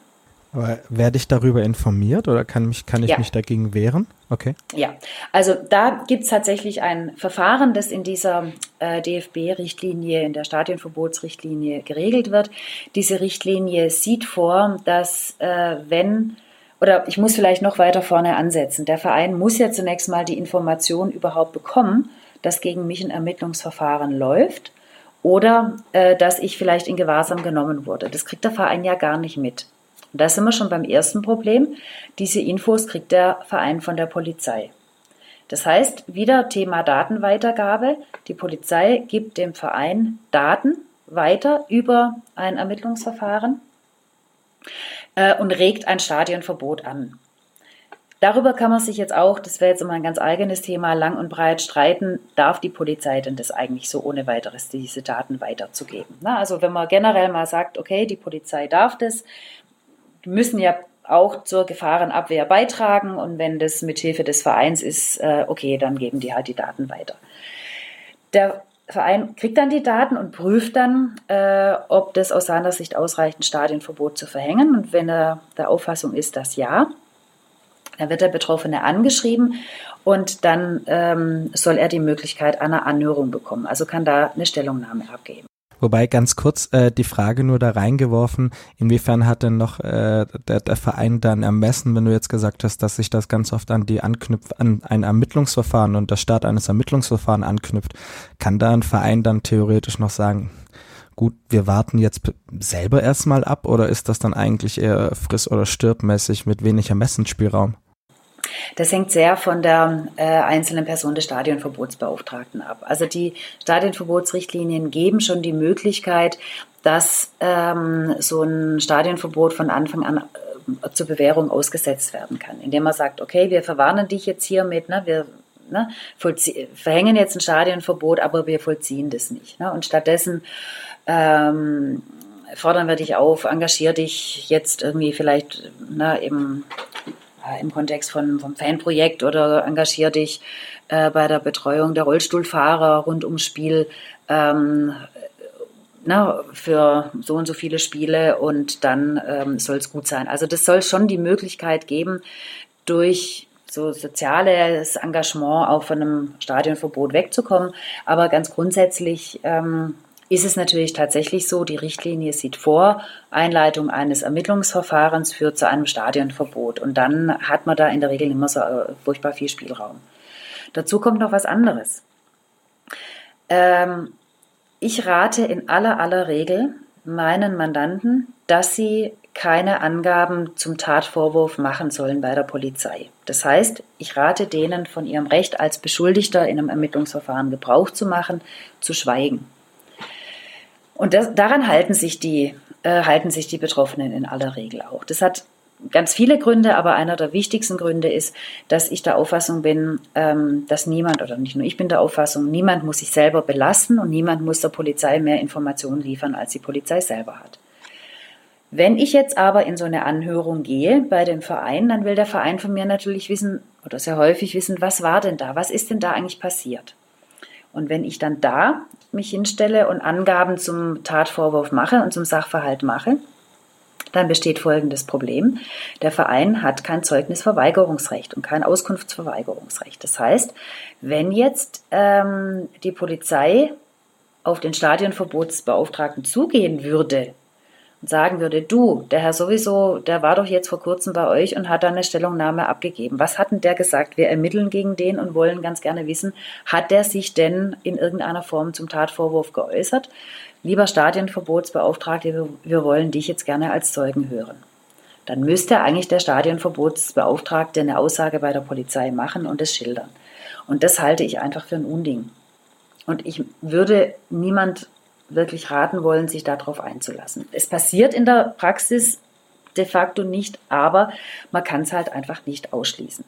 Und deswegen ähm, finde ich das Instrument der Anhörung oder die Möglichkeit einer Anhörung nicht unproblematisch. Ich finde es dann sinnvoll, wenn man möglicherweise sagen kann, hört her, ich studiere, ich äh, habe den und den Background, ich äh, engagiere mich so und so ehrenamtlich, also so ein bisschen sich persönlich darzustellen, aber Angaben zur Sache äh, kann ich in der Regel eigentlich nur von abraten. Ich finde es an dieser Stelle, ja, ganz kurz, ja. ich finde es an dieser Stelle ganz interessant, ähm, nicht nur weil ich zufällig meine Seminararbeit über das Thema Stadionverbote geschrieben habe, dass früher die Stadionverbotsrichtlinien ja gar kein Recht auf Anhörung inne hatten oder drin hatten, ja. ähm, sondern dass jetzt erst so gekommen ist. Es gab auch einen Fall, der vor dem Bundesverfassungsgericht mhm. gelandet ist, der gesagt hat, dass man eine Anhörung braucht. Gut, die Person hat ein zweijähriges Stadionverbot äh, 2006 bekommen. Letztes Jahr, glaube ich, gab es erst die Entscheidung dazu. Ähm, jetzt sind die Richtlinien sowieso, äh, jetzt ist das Recht auf Anhörung sowieso in den Richtlinien. Nur es war ganz lange auch nicht der Fall. Das heißt, das ist ja dann am Ende so parallelmäßig ein bisschen wie bei der Datei Gewalttäter Sport. Ich kann ja, mich ja kaum genau. dagegen wehren, wenn ich nicht mal das Recht auf Anhörung habe. Genau. Dann kann ich nur hinterher äh, dann auf den Verein zugehen und einen Antrag stellen, hebt es doch bitte wieder auf. Und wenn der Verein das nicht macht, dann ähm, muss ich halt notfalls gegen den Verein klagen beim Zivilgericht, ne, um eine Aufhebung zu erreichen. Ähm, und das ist eben das, das große Problem. Ja. Was es durchaus auch gibt, die Möglichkeit, wenn das Stadionverbot dann schon einen bestimmten Zeitraum ähm, gelaufen ist, also was weiß ich, zwei Jahre werden gegen mich verhängt, dass ich dann vielleicht nach einem Jahr mal auf den Verein zugehe und sage, äh, lieber Verein, bitte setzt das Verbot jetzt vorzeitig aus, dass man da nochmal äh, entsprechend Kontakt aufnimmt. Aber ähm, es ist natürlich schon eine einigermaßen missliche Lage. Und wie gesagt, dieses Anhörungsrecht, das ist halt auch ein zweischneidiges Schwert. Und dazu kommt noch was weiteres. Ähm, die Vereine wollen dann ganz gerne auch ähm, eine Einverständniserklärung, dass der Verein dann Auskünfte wiederum bei weiteren Personen einholen kann, zum Beispiel bei der Polizei. Und da kann ich jetzt wirklich nur dringend davon abraten. Also ich, mir fällt überhaupt kein Grund ein, ne? also wirklich gar keiner, warum ich die Erlaubnis geben sollte, wenn gegen mich ein Ermittlungsverfahren anhängig ist, dass eine Privatperson, die ein Verein sozusagen darstellt, ähm, dass die von der Polizei Auskünfte über das Verfahren bekommt. Ne? Also da geht es um hochsensible Daten, da geht es um hochkomplexe Vorgänge und das geht meines Erachtens nach definitiv zu weit. Wäre das aber nicht naiv gefragt hilfreich, wenn es sich am Ende herausstellt, dass das Ermittlungsverfahren eingestellt wird oder spielt das überhaupt eine Rolle? Naja, wenn es dann, doch, das spielt eine Rolle, weil äh, die Verbotsrichtlinien sehen vor, dass bei einer Einstellung des Verfahrens, ähm, je nachdem, um was für eine Art von Einstellung es sich handelt, äh, das Verbot aufgehoben werden soll oder muss oder kann. Aber das kann ich ja selber tun. Also wenn das, äh, wenn das Stadionverbot, äh, Quatsch, Entschuldigung, wenn das Ermittlungsverfahren eingestellt wird, äh, dann kann ich ja selber mit der Einstellungsverfügung, die in der Regel nur aus einem Satz besteht, kann ich ja selber zum Verein gehen und dem Verein eine Kopie schicken und sagen, so, Verein wurde jetzt eingestellt, bitte hebt das Stadionverbot auf. Und das tun die dann in der Regel schon auch. Aber da kann ich ja selber aktiv werden, da brauche ich nicht die Polizei dafür. Und wenn ich, mir fehlt da ehrlich gesagt auch so ein bisschen das Vertrauen, wenn ich vorher gesagt habe, ähm, bei der Datei Gewalttäter Sport, da ist es ja auch nicht so, dass die Polizei von sich aus aktiv wird und eine Löschung dann ne, vornimmt aus der Datei Gewalttäter Sport, weil ein Ermittlungsverfahren eingestellt ist, dann glaube ich doch ganz im Ernst nicht dran, äh, dass die Polizei dann von sich aus auf den Verein zugeht und sagt, ach übrigens, da läuft ja noch ein Stadionverbot, wir haben das Ermittlungsverfahren eingestellt, jetzt bitte macht doch mal das Stadionverbot äh, wieder äh, bringt es vom Tisch.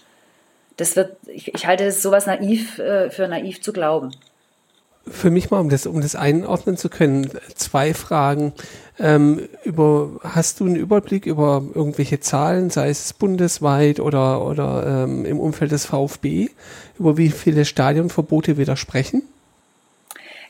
Kann ich jetzt ehrlich gesagt aktuell nicht mit dienen. Es gibt Statistiken, äh, weil beim DFB wird so eine zentrale Liste über die ganzen Stadionverbote äh, geführt. Also da kann man ohne weiteres nachfragen, aber ich habe die Zahl jetzt definitiv nicht parat. Und beim VfB kann man sicher auch nachfragen, äh, wie viele Fälle das ähm, der VfB ausgesprochen hat. Und vielleicht gibt es sogar eine Statistik, wie viele eigene Fans das betrifft und wie viele äh, andere Fans das betrifft. Aber ich habe die Zahlen jetzt leider nicht da. Das wäre nämlich tatsächlich auch meine nächste Frage gewesen, wie das in der Praxis läuft. Ähm, sind es ähm, in der Regel dann die Auswärtsfans sozusagen, die von einem, vom Verein dann mit Stadionverboten belegt werden?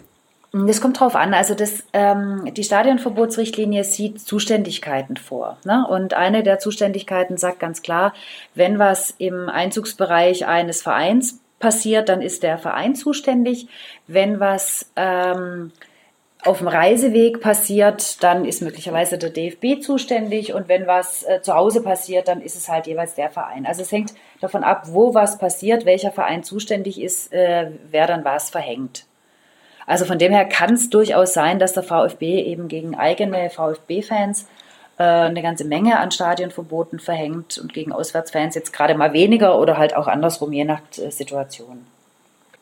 Kannst du generell, ähm, wenn du die Informationen hast, mit uns teilen, wie sich der VfB bei dem Thema Stadionverbot äh, verhält? Du hast ja vorher angesprochen, dass äh, am Ende Stadionverbotsbeauftragte, wenn ich den Begriff noch richtig im Kopf habe, äh, seitens des Vereins existieren.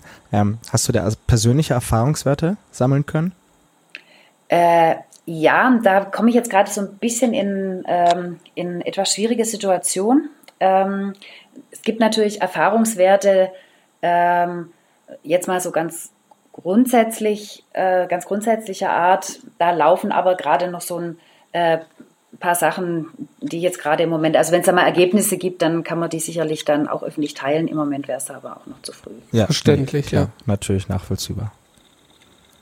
Wie sehr ist denn deiner Meinung nach dann die Chance, dass sich die Richtlinien, denn Richtlinien können sich ja auch verändern, ähm, äh, dass der DFB darauf äh, auf die Kritik reagiert und sich Richtlinien eventuell anpassen? Also der DFB hat da mal drauf reagiert. Äh, du hattest ja vorher mal erwähnt, dass es früher gar kein Anhörungsrecht gab. Es gab, jetzt muss ich gerade mal überlegen, wann denn das war. Ich meine, 2012 müsste das gewesen sein. Da gab es eine äh, grundlegende Reform der Richtlinien, äh, die über wirklich Monate in vielen Diskussionsprozessen da erarbeitet wurde. Und da bestand schon auch die Möglichkeit, also die Arbeitsgemeinschaft Fananwälte war damals so ein ein bisschen involviert in Form von, wir haben dann da auch einiges an Kritik angebracht, als so der erste Entwurf dann daraus war. Ähm, aber ich glaube, jetzt ganz aktuell hm, wird dann gerade im, Moment nicht mehr furchtbar viel passieren, ja, weil ich glaube, der DFB der Auffassung ist, dass er ein relativ ausgereiftes ähm, ja, Regelwerk da vorgelegt hat. Und dazu kommt halt auch, dass das Bundesverfassungsgericht ja eben im letzten Jahr und dann halt auch letzter, in letzter Instanz sozusagen auch entschieden hat, dass ganz grundsätzlich Stadienverbote in Ordnung gehen ähm, verhängt werden dürfen, ähm, hat nur entschieden, dass halt eine Anhörung sein muss. Also sehr viel Spielraum sehe ich da ehrlich gesagt jetzt im Moment gerade äh, leider nicht. Wo der DFB ja dann auch eine wesentliche Rolle spielt, ist bei dem Thema Verbandsstrafen, das jetzt vielleicht für die meisten eher weniger sagt im Vergleich zu Stadionverboten oder der Datei Gewalttäter Sport. Magst du uns da ein bisschen erklären, wo darin das Problem liegt, was die Verbandsstrafen überhaupt aussagen und wie eine einzelne Person davon betroffen sein könnte? Ja, tatsächlich das nächste ganz, ganz große Problemthema. Ähm, vielleicht einfach auch nochmal ganz allgemein zunächst. Ähm, der DFB, der verhängt bei Verfehlungen der Vereine gegen die Vereine Verbandsstrafen. Da gibt es eine Rechts- und Verfahrensordnung äh, des DFB, wo das genau drinsteht. Ähm, also jetzt vielleicht einfach mal, um das ein plastisches Beispiel zu bringen. Äh, bei irgendeinem Spiel ähm, in der Stadt X brennen die Auswärtsfans des Vereins Y ganz viel Pyrotechnik ab. Dann kann der DFB sagen, Verein X, du hast dich nicht, äh, nicht vernünftig um die Eingangskontrollen gekümmert oder wie auch immer, in deinem Stadion ist es passiert. Wir verhängen gegen dich jetzt, ähm, gegen dich jetzt Verbandsstrafen, weil ihr eure Fans nicht im Griff habt, so ganz allgemein. Ähm, das kennen wir ja alles. Also im letzten Jahr waren, glaube ich, ich muss gerade mal auch nochmal ein äh, konkretes Beispiel ähm, jetzt beim Relegationsspiel wurde in Berlin, bei Union Berlin, haben, wurde im VfB-Block, wurde Pyrotechnik gezündet und da kamen vor kurzem jetzt die Verbandsstrafen raus. Helft mir, ich glaube 100.000 Euro oder sowas musste der DFB zahlen. Ich meine Insgesamt, ja. Also, ja, ja. Ja, und hat dann also auch sofort das, die Strafe akzeptiert. So, also, das sind die Verbandsstrafen. Ähm, das Problem bei diesen Verbandsstrafen an sich ist, es handelt sich um eine verschuldensunabhängige Haftung ich meine, was soll denn der arme VfB in Anführungszeichen machen, wenn jetzt halt seine Fans im Block da äh, Pyrotechnik zünden? Da kann der VfB zunächst mal nichts dafür, das sind die Fans, aber die Fans werden dem VfB sozusagen da äh, angehaftet.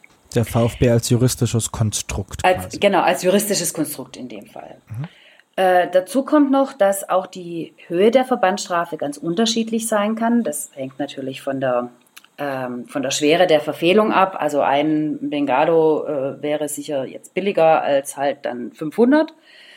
Und ähm, es kommt auf die Frage an, ob äh, der Verein jetzt in der Vergangenheit, in der jüngeren, mehrfach äh, auffällig wurde. Im Wiederholungsfall wird es halt teurer. Und jetzt kommt was Neues dazu, was sich der DFB ausgedacht hat. Es gibt auch noch Vergünstigungen, wenn sich der Verein darum bemüht, die Täter zu ermitteln. Also Vorkehrungen, ähm, betreibt, um hinterher herauszufinden, wer denn jetzt die Pyrotechnik gezündet hat. Grundsätzlich kann der Verein vor den ähm, Verbandsgerichten des DFB ähm, gegen die Verhängung einer äh, solchen Strafe vorgehen. Das liest man dann auch immer wieder mal in der Presse, dass es da irgendwelche Verhandlungen gab und am Schluss wird es akzeptiert oder nicht oder es geht dann nochmal in die Berufung. So weit, so gut. Das äh, findet jetzt alles auf der Ebene Vereine, äh, versus DFB statt. Jetzt geht's aber weiter. Der DFB hat vor einigen Jahren äh, mal einen sogenannten Neun-Punkte-Plan entwickelt.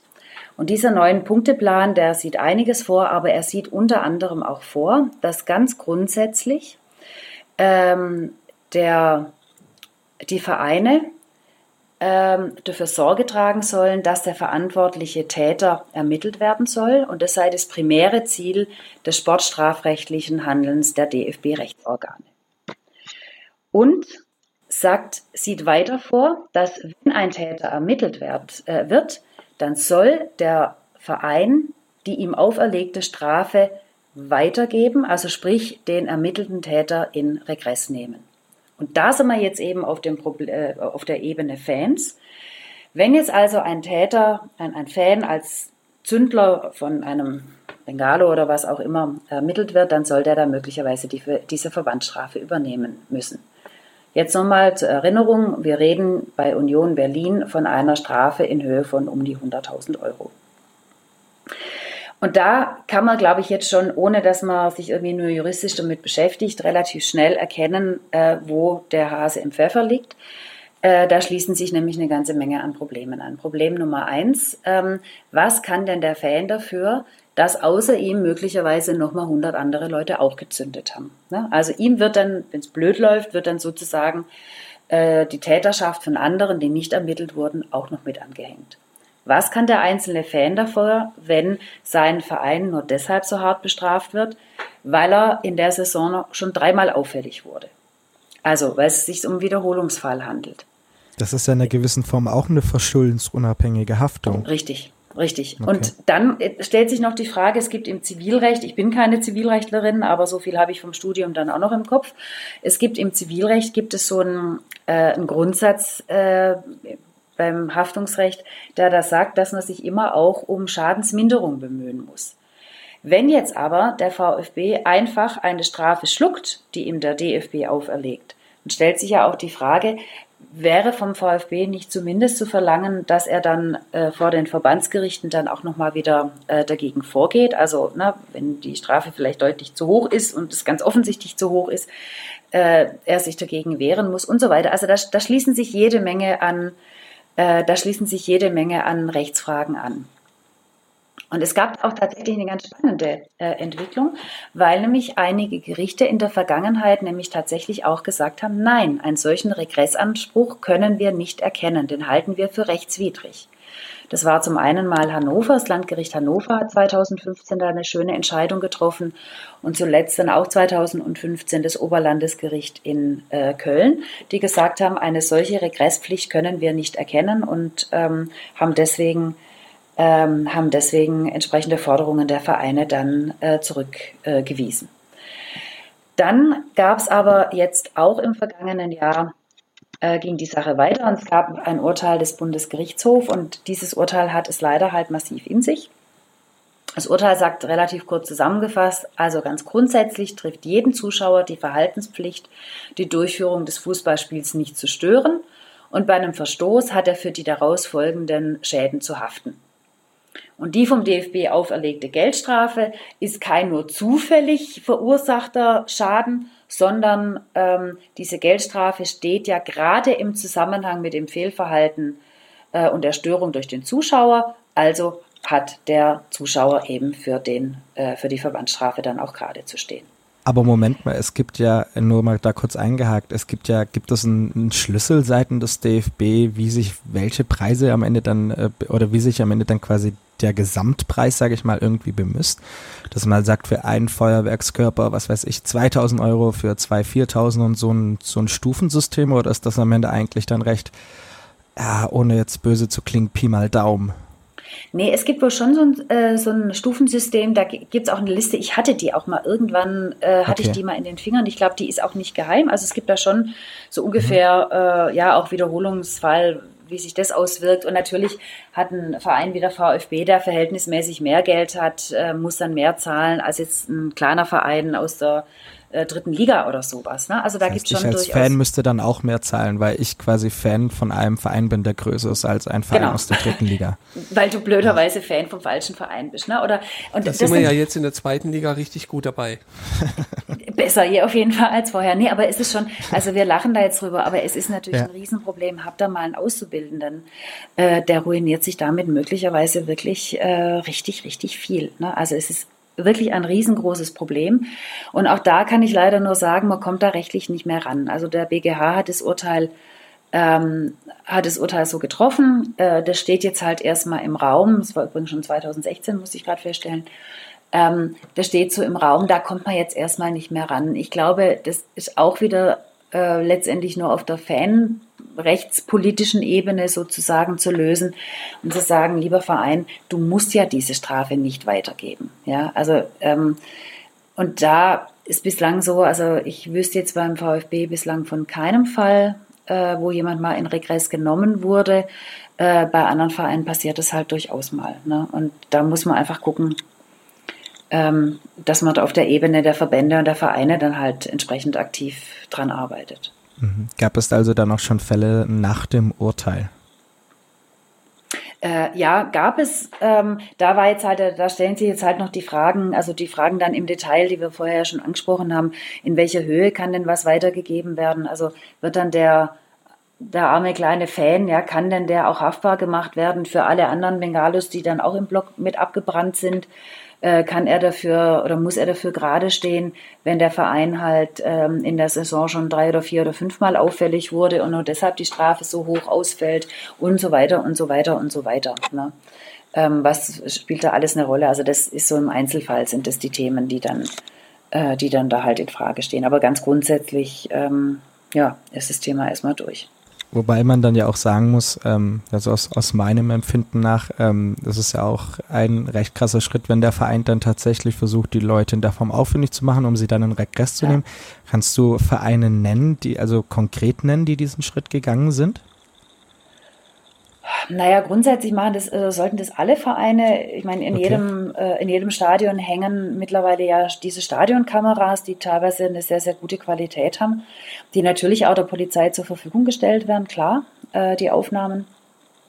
Wenn es denn dann mal äh, zu, irgendeiner, äh, zu irgendeiner Situation gekommen ist, ähm, das schon. Ähm, ich kann jetzt, muss es offen zugeben, ich kann dir jetzt gar nicht so richtig ein ganz konkretes Beispiel nennen, das mir jetzt so ganz negativ aufgestoßen wäre, wo dann versucht wurde, auch die, an die anderen Fans ranzukommen und sagen, wir machen jetzt so eine Art Verhandlungsaufruf oder sowas. Also das wüsste ich jetzt gerade nicht, aber ähm, es wird natürlich versucht, da so einen gewissen sozialen Druck aufzubauen. Da muss man jetzt allerdings auch wieder dankenswerterweise sagen, dass es ja vor zwei Jahren, glaube ich, jetzt äh, zum Glück dann mal an so weit kam, dass der DFB gesagt hat, äh, wir lassen die Finger von diesen Kollektivstrafen. Also sprich, wir bestrafen einen kompletten Fanblock, äh, zum Beispiel durch einen ähm, kompletten Zuschauerausschluss bei irgendeinem Spiel, äh, dafür, dass es Fehlverhalten von Einzelnen gab. Das war natürlich auch ein Stück weit gedacht, um den Druck auf die Fans zu erhöhen, dann vielleicht den einzelnen Täter äh, zu benennen ähm, hat aber nicht funktioniert, dankenswerterweise. Ne? Also da sind die Zuschauer ja doch in der Regel, die Fans einfach auch solidarisch genug untereinander, ähm, um sich da nicht hinzustellen und zu sagen, wir hängen da sozusagen ein dann dran. Okay, ich finde ehrlich gesagt, das muss man, äh, all die drei Themen, die du jetzt schon angeschnitten hast, das muss man ein bisschen, äh, ehrlich gesagt, sacken lassen. Ähm, bevor wir zu dem Thema der Polizeigesetze reinkommen, oder Ron, hast du noch? Nee. Okay, gut. Ähm, bevor wir zu dem äh, Thema der, der Polizeigesetze kommen, jetzt die drei Themen mal nochmal zusammengeführt. Was mir jetzt die ganze Zeit auffällt, was du ja auch schon vorher erwähnt hast, ist äh, die fehlende Lobby. Ähm, medial bekommt man in dieser Form ja wirklich absolut äh, kaum was mit. Also mir fällt jetzt spontan Faszination Fankurve ein und vielleicht, weiß nicht, fehlt es mir dann selber an, an, an den Inhalten beziehungsweise an den Quellen, äh, um darüber was zu erfahren.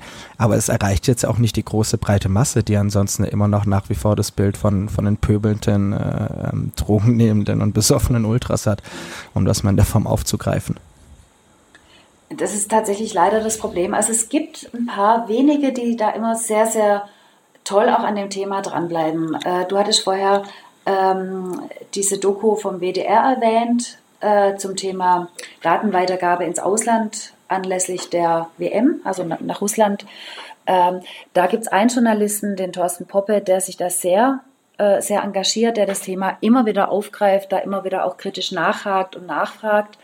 Äh, aber natürlich, das ist ein Einzelner und das verpufft dann immer wieder. Ich glaube, es sind zwei zwei Aspekte, die da vielleicht eine Rolle spielen. Zum einen ist das Thema wirklich leider furchtbar komplex. Man muss sich da reinfuchsen in die Thematik, in rechtliche Vorschriften, in weiß ich nicht. Das ist nichts, was man so schön griffig irgendwie medial aufbereiten kann.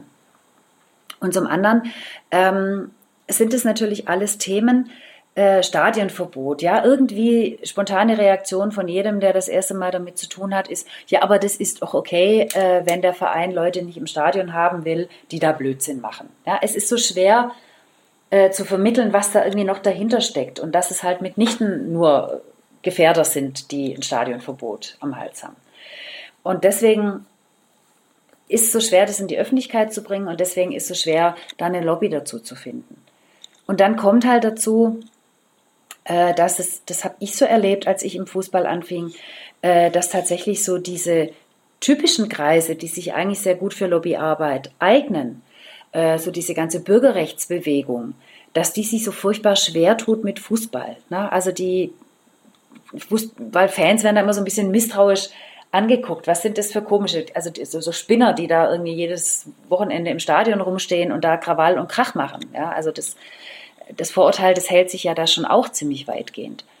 Und das ist so ein Punkt, da bemühe ich mich auch sehr drum. Ich habe ja relativ viele Kontakte in diese Bürgerrechtsszene rein, da dann wirklich auch in Einzelgesprächen, in, ähm, in den Vereinen, Verbänden, in denen ich so aktiv bin, äh, da einfach dafür Sorge zu tragen, dass sich da was ändert. Aber es ist echt ein hartes Geschäft leider. Vielleicht können wir ja mit dem Podcast ein kleines bisschen dazu beitragen. Das wäre super und würde mich sehr, sehr freuen. Wenn aber etwas tatsächlich medial eine große Aufmerksamkeit bekommen hat, dann waren es tatsächlich die Polizeigesetze. Das ist jetzt tatsächlich auch nicht nur äh, in Bezug auf den mhm. Fußball. Wir wollen natürlich in dem Kontext äh, der Polizeigesetze mit dem Fußball sprechen. Ich habe sie ja vorher schon erwähnt, die Dokumentation, in der du von der Deutschen Welle zu sehen bist, in dem es, das, um, in dem es um das Verhältnis zwischen Polizei und Fans geht. Ähm, die Frage, die wir uns gestellt haben, ist, wie wir das Ganze dann ähm, aufbauen wollen. Und ich sag mal so, vielleicht fange ich dann einfach mal mit einem Zitat an, das du in der Dokumentation äh, gegeben hast, beziehungsweise eine Aussage und wir können dann anfangen, darüber anschließend zu reden. Du hast gesagt, Zitat, es fehlt komplett an jeglichem Verständnis seitens der Polizei für das, wie die Fans ticken, wie die Fans sich darstellen, verstehen. Also im Moment sehe ich die Situation sehr kritisch. Mein Eindruck ist, dass das Verhältnis zwischen Polizei und Fans schlechter ist denn je. Ich glaube, die Doku war im März oder so, als sie gedreht wurde. Äh, und ich kann leider mich heute, drei Monate später, nur wiederholen. Also das Zitat würde ich genauso heute nochmal wieder, äh, wieder bringen. Leider. Vielleicht äh, zu dieser Doku, wenn wir jetzt auch gerade dabei sind, wie fandest du die allgemein dann, das, das, das fertige Produkt? Äh, tatsächlich ganz gut. Ähm, ich fand es sehr spannend, dass da so verschiedene Aspekte beleuchtet wurden, also dass tatsächlich auch die Polizei gefragt wurde äh, zu dem Thema. Ich fand es ähm, sehr spannend, dass verschiedene ähm, Fans von verschiedenen Vereinen äh, gefragt wurden und so für ganz verschiedene Akteure tatsächlich äh, zu Wort kamen äh, und verschiedene Standorte auch angeguckt wurden. Äh, also für mich war jetzt natürlich nicht so fürchterlich viel Neues dabei, aber ich habe schon gehört von, von Leuten, die nicht so dick im Thema drin sind, da war das so ziemlich erhellend. Dem würde ich Oder mich auch anschließen. Was ja. war denn? Ja, okay. Sehr schön. Absolut. Dann lass uns doch ähm, nicht nur die Themen der Polizei, äh, der, der Doku wiederholen, sondern tatsächlich auf äh, das Thema der Polizeigesetze eingehen ähm, und versuchen rauszufinden, beziehungsweise kannst du es gerne erklären, warum die dann eigentlich so kritisch aufgenommen werden.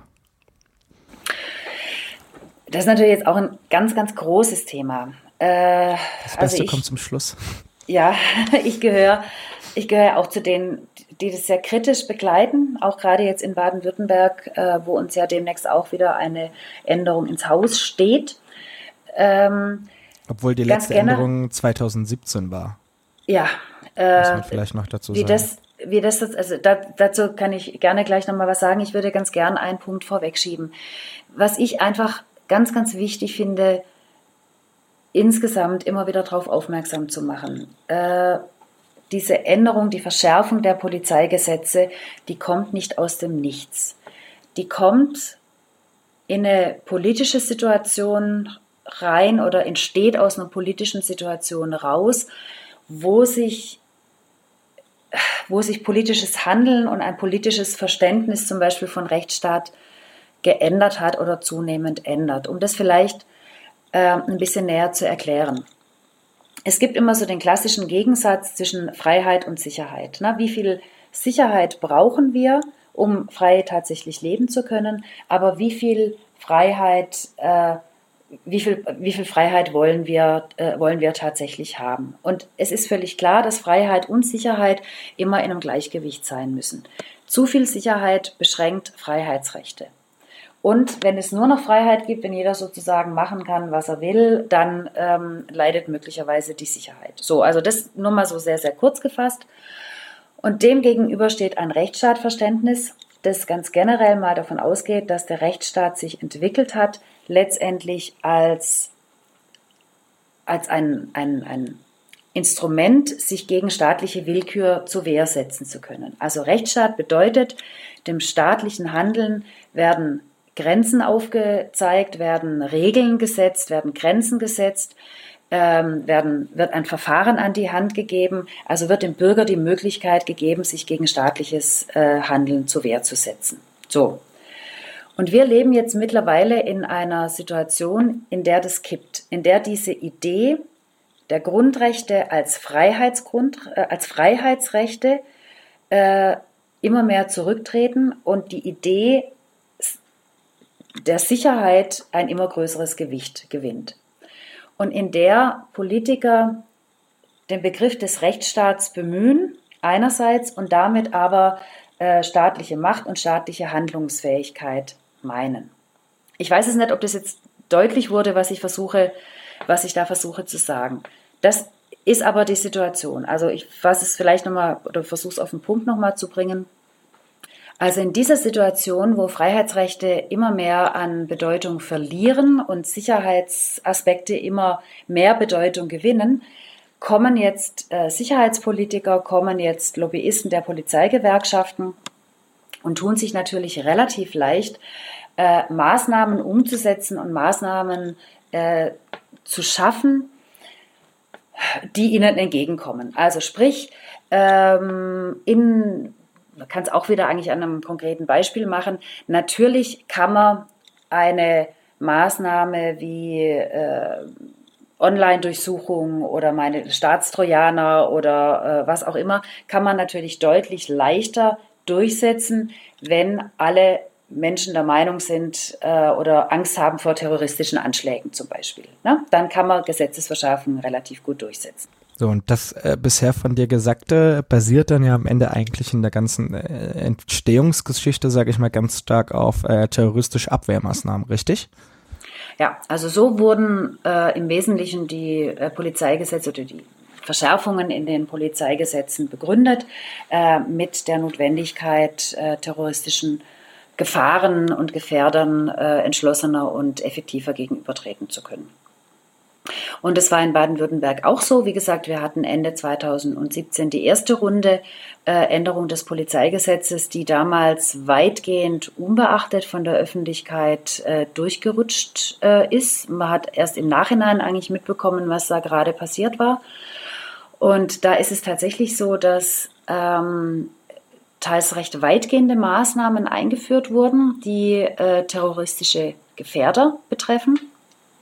Zum Beispiel äh, gibt es die Möglichkeit der äh, Verhängung von sogenannten Aufenthaltsvorgaben. Also die dürfen dann nur noch einen bestimmten Bereich äh, sich aufhalten und den nicht mehr verlassen.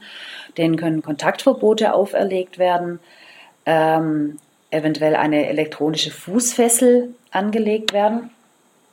Also so eine elektronische Aufenthaltsüberwachung heißt es dann äh, im Fachterminus. Ähm, das geht, äh, richtet sich explizit gegen vermeintliche oder mögliche terroristische Gefährder. Aber darüber geht es weiter äh, weit hinaus. Wir haben in Baden-Württemberg nämlich jetzt auch mittlerweile im Gesetz äh, die Möglichkeit einer sogenannten präventiven Telefonüberwachung, also Telekommunikationsüberwachung, inklusive der sogenannten Quellen-TKÜ. Und das eben nicht nur gegen äh, terroristische Gefährder, sondern ganz allgemein bei äh, irgendwelchen polizeilichen Gefahrenlagen. Und das ist ein ganz, ganz heikles äh, Thema. Quellen-TKÜ bedeutet nichts anderes als, ähm, dass der Staat auf ein Endgerät einer betroffenen Person zugreifen äh, muss. Also, oder vielleicht nochmal anders. Es gibt ja verschiedene äh, es gibt ja verschiedene Kommunikationsmöglichkeiten, zum Beispiel Chats, die verschlüsselt sind. Ne? Also zwischen Gerät A und zwischen Gerät B äh, läuft eine Verschlüsselung. Und auf diese, diesen verschlüsselten Übertragungsweg kann der Staat nicht zugreifen. Das will er aber teilweise, weil er ja die Kommunikation überwachen möchte. Und er hat dann nur die Möglichkeit, ähm, ein, eine Kommunikation zu überwachen, wenn er vor die oder dann auf das Gerät zugreifen kann, bevor die Verschlüsselung wirksam wird. Und dazu muss er auf das jeweilige Endgerät draufkommen. Also sprich, bevor äh, die Kommunikation dann äh, tatsächlich verschlüsselt wird. So. Und um das zu schaffen, braucht es auf dem Gerät eine Sicherheitslücke. Das heißt, der Staat muss einen Trojaner auf das Gerät einschleusen können, einbauen können, um überhaupt da drauf zu kommen. Und genau da setzt das große Problem an. Das heißt, der Staat muss Sicherheitslücken ausnutzen. Der braucht es angewiesen auf äh, Sicherheitslücken, weil er sonst ja überhaupt nicht äh, die Kommunikation überwachen könnte, die er gerne überwachen möchte. Und ähm, verhindert dadurch, dass Sicherheitslücken, die vielleicht von vornherein ähm, von der Firma aus Versehen eingebaut wurden, äh, dass die geschlossen werden können. Also der Staat äh, betätigt sich da, da sozusagen als Superhacker. Und das ist natürlich ein riesengroßes Problem, weil der Staat gegen seine eigentliche Aufgabe für mehr Sicherheit äh, zu sorgen, nämlich letztendlich verstößt. Und dagegen gibt es zum Beispiel auch eine Verfassungsbeschwerde mittlerweile bereits gegen diese Quellen TKÜ. Aber die ist nur anhängig, da gab es jetzt noch nichts, äh, nee. nichts Neues. Okay. Ja, da, die ist noch anhängig, die läuft noch. Ne? Okay. Was es auch gibt, auch ein weiteres Problem, ist die Möglichkeit der sogenannten intelligenten Videoüberwachung. Da gibt es ein äh, großes ähm, Modellprojekt oder so eine Versuchsanordnung in Mannheim im Moment, ähm, dass wir an allen Ecken und an jeder Straßenkreuzung äh, Kameras hängen haben. Das ist ja kein großes Geheimnis, aber diese Kameras, die filmen halt einfach das, was sie da so sehen. Intelligente Videoüberwachung geht weit darüber raus. Die intelligente Videoüberwachung soll nämlich in der Lage sein, mittels ähm, irgendwelcher Algorithmen ein Verhalten zu erkennen, das nicht normgerecht ist. Also sprich, auf einem großen Platz, der Video überwacht ist, wenn da plötzlich jemand spontan losrennt oder wenn plötzlich jemand zu Boden fällt oder wenn spontan auf einen Schlag ganz viele Menschen sich ansammeln und ganz hektisch in Bewegung sind. Das soll dieser Algorithmus erkennen und soll dann äh, möglicherweise an das nächste Poli äh, Polizeirevier einen Alarm durchgeben, damit die Polizei dann da eingreifen kann. Und da, auch da schließen sich jetzt wieder x verschiedene Fragen an. Was bedeutet eigentlich ein solches äh, nicht normatives, nicht normgerechtes Verhalten? Wenn jemand spontan losrennt, dann kann es sein, weil er vor jemand davonrennt, der ihn gerade versucht zu schlagen. Es kann auch sein, weil ich losrenne, um jemanden schlagen zu können. Aber es kann einfach auch bedeuten, dass ich da vorne eine Freundin stehen sehe, die ich seit drei Jahren immer gesehen habe und mich rasend freue und einfach auf die zurenne, um ihr um den Hals fallen zu können. Also das sind diese Wertungen von, ähm, von solchem Verhalten, die sind, die kann man meines Erachtens nach nicht einem Algorithmus einfach so überlassen. Was, was ist normales Verhalten, was ist kein normales Verhalten mehr? Und natürlich auch diese Möglichkeit, wenn ich weiß, dass alles, was ich mache, registriert wird, gewertet wird, äh, in die Kategorie normal oder nicht normales Verhalten gestopft wird, ähm, dann tut sich da vielleicht auch das Problem auf, dass mein Verhalten sich verändert. Also da schließen sich ganz, ganz furchtbar viele Probleme an und die haben wir alle jetzt schon. Die sind alle jetzt schon im Gesetz. Dazu kommen noch ein paar weitere Sachen, also äh, die recht breit, äh, breit diskutiert wurden. Polizei kann auch Explosivmittel mittlerweile einsetzen und äh, es können Alkoholverbotszonen in Städten äh, verhängt werden. Das waren die bisherigen, die bisherigen Änderungen. Was mich da interessieren würde, denn jedes Land hat natürlich auch andere Polizeigesetze, jeder hat andere Entwürfe. Wird in den Entwürfen dann auch, oder ist in den Entwürfen von Fußballfans dann auch per se die Rede? Also nicht explizit, äh, das würde gar nicht gehen. Weil ein Gesetz natürlich immer so allgemein sein muss, dass es letztendlich auf jeden und jede sozusagen zutrifft. Also man kann nicht sagen, wir machen jetzt ein Gesetz ganz speziell für Fußballfans. Aber natürlich sind da, ähm, sind da Punkte drin, die Fußballfans durchaus auch betreffen können. Und zwar jetzt nicht explizit, ähm, weil es so im Gesetz steht, sondern aus einem ganz anderen Grund. Fußballfans sind halt nun mal eine Gruppierung, äh, Potenzial, nenne ich es jetzt einfach mal, die ganz generell als gefährlich angesehen werden. Ne? Wenn man sich anguckt, dass quasi auf jeder Innenministerkonferenz äh, das Thema Fußball immer einen ganz, ganz großen Stellenwert hat. Wenn man sich anguckt, äh, dass alle naslang irgendein Innenminister ähm, ja, wieder weitere Maßnahmen gegen Fußballfans ankündigt, dann weiß man, dass Fußballfans jetzt vielleicht nicht ganz so einen Stand haben wie eine wie terroristische Gefährder, aber äh, na, die gelten als Gefahrenpotenzial. Und dann kann man natürlich oder muss man natürlich davon ausgehen, dass Fußballfans halt zu der Klientel gehören, die wahrscheinlich mit als erste davon betroffen sein werden, ne, von diesen Verschärfungen in den Polizeigesetzen. Und wenn man dann halt mal davon ausgeht, und es gab es auch in anderen Bundesländern schon äh, eine, ja, eine, eine Telefonüberwachung gegen Fußballfans, und zwar rein präventiv, weil die Polizei davon ausgeht, dass beim Derby VfB gegen KSC, äh, dass es da zu Auseinandersetzungen kommen könnte. Und wenn die Polizei der Auffassung ist, die sind so gravierend einzuschätzen, dass dann möglicherweise halt mal eine Fußballszene äh, telefonüberwacht wird im Vorfeld, ne? um rauszufinden, sind da irgendwelche Schlägereien oder Auseinandersetzungen oder weiß der Geier nicht äh, irgendwas geplant. Magst du dann äh, vielleicht in dem Zusammenhang nochmal kurz erklären, die, die Bedeutung einer Präventivfunktion erklären, denn normalerweise hat ja äh, das Polizeigesetz und die Polizei äh, per se erstmal die Aufgabe zu reagieren statt zu agieren und erst im Sinne einer konkreten Gefahr wirklich prinzipiell tätig zu werden. Ähm, das hat sich ja geändert. Mhm.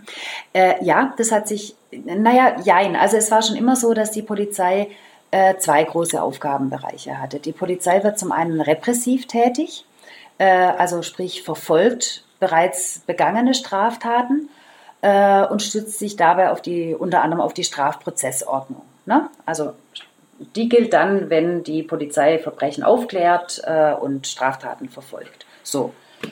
Ähm, dann gab es schon immer die Polizeigesetze, weil die Polizei nämlich noch einen weiteren Aufgabenbereich hat, nämlich die Gefahrenabwehr. Also sprich, die Polizei soll verhindern, dass es bereits, ähm, dass es überhaupt nur zur Entstehung von Gefahren kommt. Bislang war aber äh, völlig klar, dass dieser Gefahrenbegriff, bei dem die Polizei einschreiten kann, schon relativ konkret sein muss. Also nur so eine ganz, ein ganz vager Verdacht, dass vielleicht irgendwann irgendwie mal irgendeine Straftat, die ich aber noch gar nicht so genau einschätzen kann, passieren könnte, hat der Polizei bis dato keine Handhabe äh, gegeben, um tätig zu werden, sondern es musste schon relativ handfest sein. Und das wird sich ändern oder hat sich bereits geändert weil nämlich in den meisten dieser Polizeigesetze plötzlich ein neuer Gefahrenbegriff, den es bis dato überhaupt nicht gab, reingerutscht ist, die sogenannte drohende Gefahr. Drohende Gefahr ähm, wird so ein bisschen, das ist sehr wischiwaschi, wie das definiert ist, aber ist eben noch keine wirkliche Gefahr, sondern mehr oder weniger so eine Art Gefahrenverdacht. Das heißt also, die Möglichkeit der Polizei einzugreifen wird weit ins Vorfeld einer tatsächlichen Gefahr nach vorne verlagert. Und das ist aus ganz verschiedenen Gründen ganz, ganz problematisch. Zum einen, weil der Begriff so schwammig ist. Eine Gefahr, die ich noch überhaupt nicht definieren kann, weil sie es noch gar nicht gibt und von der ich noch gar nicht genau weiß, wie sie möglicherweise aussehen wird, muss logischerweise immer relativ ausufernd und relativ windelweich bleiben. Ja, also die, die, und da wird natürlich klar, die Polizei hat schon bei relativ wenig Anhaltspunkten Eingriffsmöglichkeiten. Problem Nummer eins. Problem Nummer zwei, wer kontrolliert denn das? Wenn die Polizei sagt, ja, aber wir denken irgendwie, das könnte eine drohende Gefahr sein, dann wird es ganz schwer, das im Nachhinein noch durch irgendwelche Gerichte zu kontrollieren. Der nächste äh, Punkt, der da eine Rolle spielt, ist, ähm, dass es eine Vermischung gibt. Bisher waren in einem Bereich, wo es eigentlich noch gar keine Gefahr gibt, also Vorfeld einer Gefahr, waren bis dato eigentlich die Geheimdienste zuständig. Ne? Das ist klassische Geheimdienstarbeit, Tätigkeit des Verfassungsschutzes, ein Seismograph zu sein, wo es vielleicht zu Gefahren kommen könnte. Ne? Das Handeln, das Einschreiten gegen die dann bestehende Gefahr ist Sache der Polizei. Und durch diesen Begriff der drohenden Gefahr, durch die Vorverlagerung des Gefahrenbegriffs, kriegt die Polizei sozusagen zunehmend geheimdienstliche ähm, Befugnisse oder kommt zu einer Art Vergeheimdienstlichung der Polizei, könnte man das vielleicht nennen. Und das ist eben das nächste Problem, dass da Zuständigkeiten verschwimmen, dass die Aufgabenzuweisung an die Polizei immer äh, schwammiger wird. Ähm, und ich bin der Meinung, das sollte und dürfte oder darf nicht hingenommen werden. Da stecken einfach so viele Probleme drin für die Freiheit des Einzelnen, ähm, dass man da wirklich dringend, dringend dagegen aktiv werden muss. Die Polizei hat dann ja auch immer sehr, sehr gerne gesagt, beziehungsweise deren Sprecher, naja, dass man, wenn man ähm, nichts getan hat, prinzipiell auch nichts befürchten muss. Wir haben das Argument jetzt mehrmals bereits aufgegriffen. Äh, kannst du das nochmal in, äh, vor allem im Kontext äh, der verschärften Polizeigesetze konkretisieren? Naja, dieses Argument wird eben gerade mit dem Begriff der drohenden Gefahr, wird ähm, immer mehr ähm, ja, zur Absurdität. Wer nichts getan hat, ich muss ja gerade noch gar nichts getan haben ja, um ähm, möglicherweise befürchten zu müssen, dass mich die Polizei als drohende Gefahr sieht, weil ich vielleicht, ohne es zu wissen, Kontakt mit den falschen Leuten habe. Also mit Leuten, von denen die Polizei der Auffassung ist, dass sie möglicherweise gefährlich sein könnten. Ja, das, dadurch, dass es so windelweich ist, so wachsweich, so schwammig ist, diese Definition, kommen halt zunehmend Leute, die ja eben gerade noch gar nichts getan haben, kommen zunehmend ähm, oder laufen zunehmend Gefahr, zum Zielobjekt der Polizei tatsächlich zu werden. Und deswegen stimmt das Argument so letztendlich überhaupt nicht. Und dann kommt doch aus meiner Sicht was ganz anderes mit dazu. Ähm, die Erfahrung zeigt halt, dass die Polizei, muss sie vielleicht auch, ja, weil es ihre Aufgabe ist, aber die Polizei, die wird natürlich vielleicht deutlich, gerne mal deutlich schneller aktiv, als es im Nachhinein ein Gericht für in Ordnung befindet. Und gegen wen wird sie aktiv? Natürlich nicht gegen denjenigen, äh, der nichts anderes tut, als am Samstagnachmittag seinen Mercedes brav zu waschen, morgens zur Arbeit zu gehen, abends wieder heimzugehen und allenfalls noch ein, ähm, dann abends kegeln zu gehen. Ja.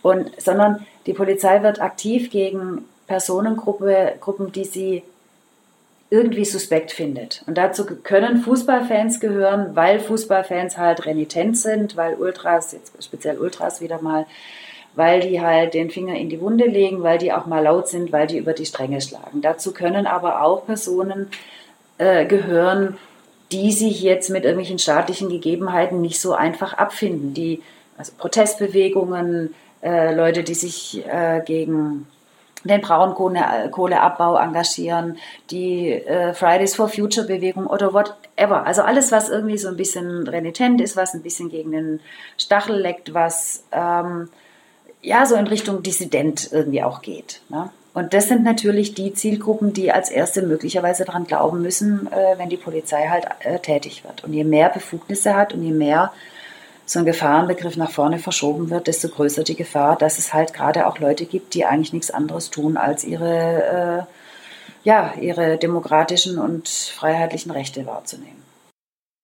um das ein bisschen dann auch in, sagen wir mal, in die Praxis umzuleiten, ähm, ein Riesenproblem oder ein Punkt, der ja immer wieder angesprochen wird, ist ja, dass ähm, jedes Land damit eine eigene Polizeigesetze erlassen kann.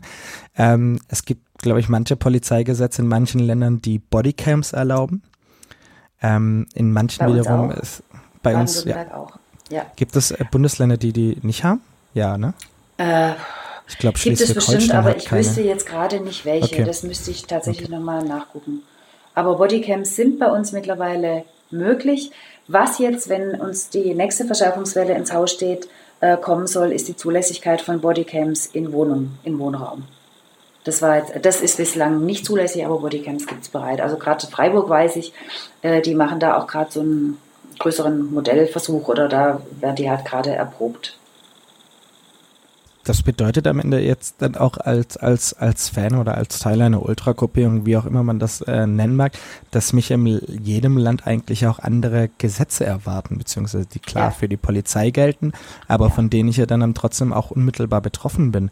Kannst du ähm, da uns ein bisschen einen Einblick geben, welche Bundesländer da vor allem, sage ich mal, sehr, sehr repressiv und einfach krass in der Richtung unterwegs sind?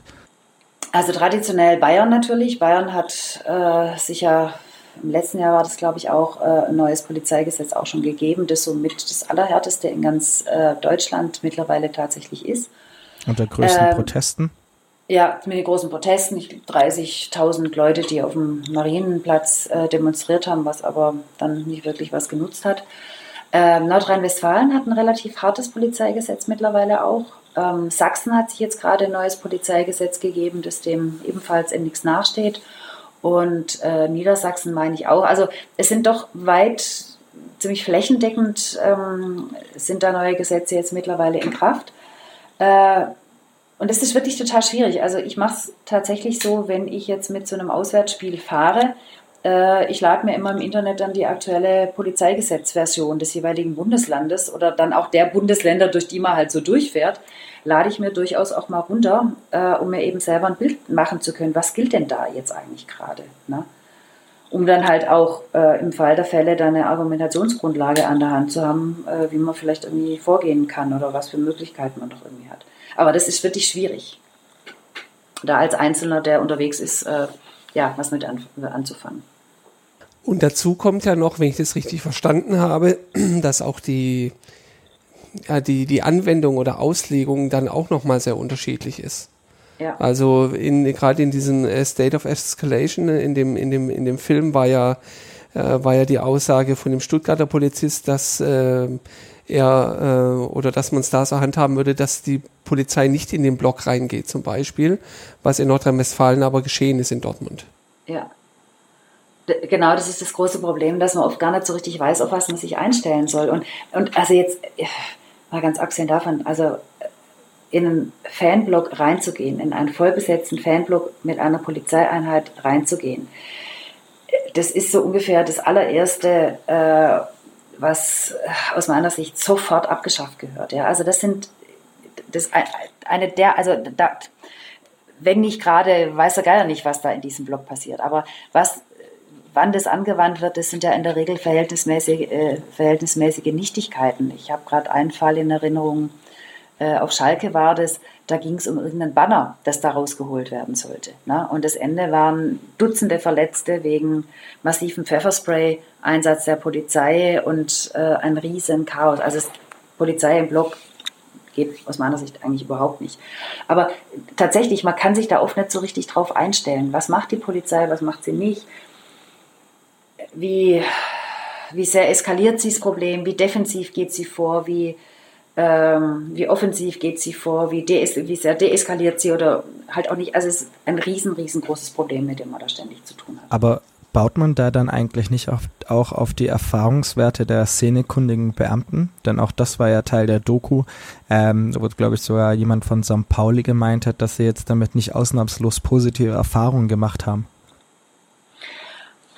Also sehr unterschiedlich. Ich erlebe es tatsächlich teilweise so, äh, dass die sehnekundigen Beamten äh, zwar da sind und vielleicht tatsächlich auch das Know-how haben, aber dann von den Einsatzkräften vor Ort dann schlicht und einfach nicht gehört werden, ne? weil die jetzt irgendwie gerade meinen, sie müssen halt jetzt ihren Einsatz so durchziehen, äh, wie sie den durchziehen. Also insgesamt ein großes Dilemma, ähm, dass es zum Teil einfach nicht so richtig funktioniert. Und selbst wenn es funktioniert, die sehnekundigen Beamten sind halt, naja, äh, das Verhältnis zwischen denen und den Fans sehen, ist halt auch, sage ich mal, sehr unterschiedlich gut. In Stuttgart äh, ist es jetzt vielleicht eher nicht so furchtbar gut. Ja. Ähm, aber auch da ja, kommt es natürlich immer auf den, äh, kommt immer auf den Einzelfall an. Aber ich würde meinen, dass der, die Einflussmöglichkeiten der szenekundigen Beamten im Fall der Fälle, wenn der Einsatzleiter vor Ort sich entschieden hat, irgendeine Maßnahme durchzuziehen, relativ gering sein dürften so langsam würde ich mal auch sagen, ähm, nähern wir uns ein bisschen dem Ende des Gesprächs.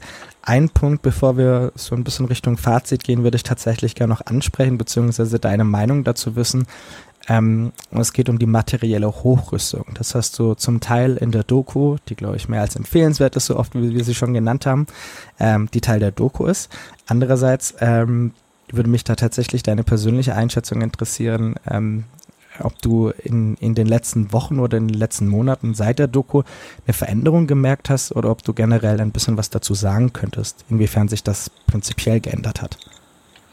Also die letzten Wochen und Monate, da würde ich sagen, das ist ein bisschen zu, äh, ein zu kurzer Zeitraum. Also was man mhm. natürlich feststellt, ist, dass die Polizei immer weiter aufrüstet. Ne? Die Polizei hat immer mehr technische Möglichkeiten, die Polizei hat immer mehr, äh, mehr Arsenal an ja, sag jetzt mal, verschiedenen Waffen, an äh, Diskussion um Pfefferspray nenne ich, doch, äh, nenne ich da einfach mal die Diskussion um Taser, die es ja vor einigen Jahren auch noch nicht gab und die jetzt zunehmend eingesetzt werden.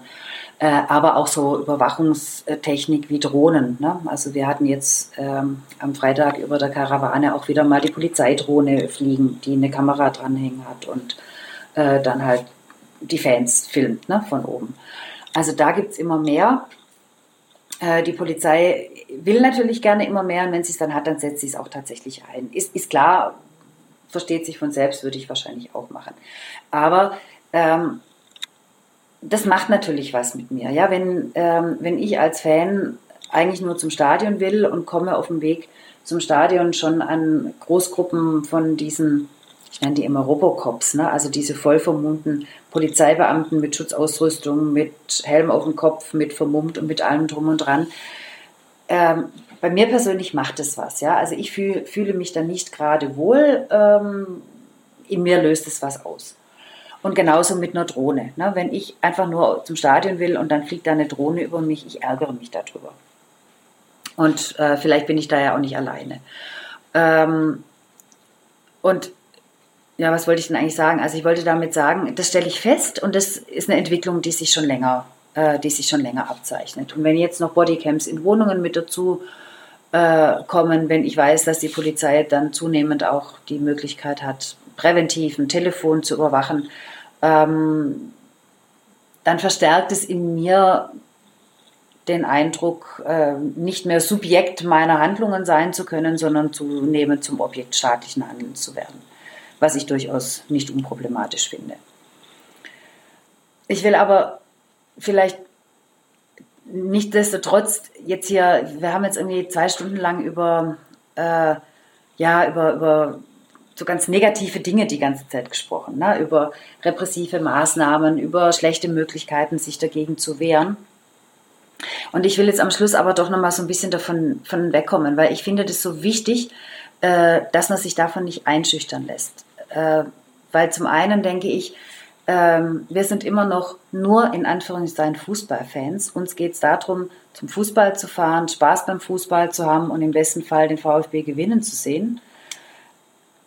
Und um sehr viel mehr geht es erstmal da nicht. Und ich denke, ähm, wenn wir mit der Haltung da reingehen, vielleicht spricht sich das auch irgendwann mal zur Polizei rum, dass es nicht mehr und äh, zwar auch nicht um weniger, aber auch nicht um mehr geht und verhält sich dann irgendwann mal auch entsprechend. So zum einen und zum anderen, wenn wir immer nur drauf gucken, was uns da passieren kann, äh, dann gewinnen irgendwann diejenigen, die uns den Spaß an der ganzen Sache durch immer mehr Repression nehmen wollen. Und ich finde, den Spaß sollten wir denen wiederum nicht gönnen, sondern mir ist einfach wichtig, auch klar zu machen, es gibt die Möglichkeit, sich auch zu wehren. Es gibt die Möglichkeit, Sachen nicht unwidersprochen hinzunehmen. Es gibt die Möglichkeit, sich zu engagieren. Und das sollten wir tun. Und wir sollten einfach weiterhin unseren Spaß bei der Sache behalten. Ja, ein besseres Schlusswort kann man nicht geben. Vielen lieben Dank an dieser Stelle, Angela, dass du dir die Zeit genommen hast, mit uns über diese Themen zu reden und uns einen äh, so intensiven und äh, wie wir hoffentlich auch für einen sehr, sehr interessanten Einblick gegeben hast. Persönlich fand es großartig. Ähm, Ron, hast du noch irgendwelche Punkte? Nein, ich äh, bin ganz froh, auch selber trotz der fehlenden äh, rechtlichen Kenntnisse mitgekommen zu sein. Also war super. Ja, ich bedanke mich ganz herzlich bei euch. Äh, mir hat Spaß gemacht. Ich hoffe, das war nicht zu ausufernd. Ähm, aber ich denke, wir sehen uns im Stadion. Das wäre schön. Definitiv. Bis dahin. Tschüss. Ciao. Tschüss.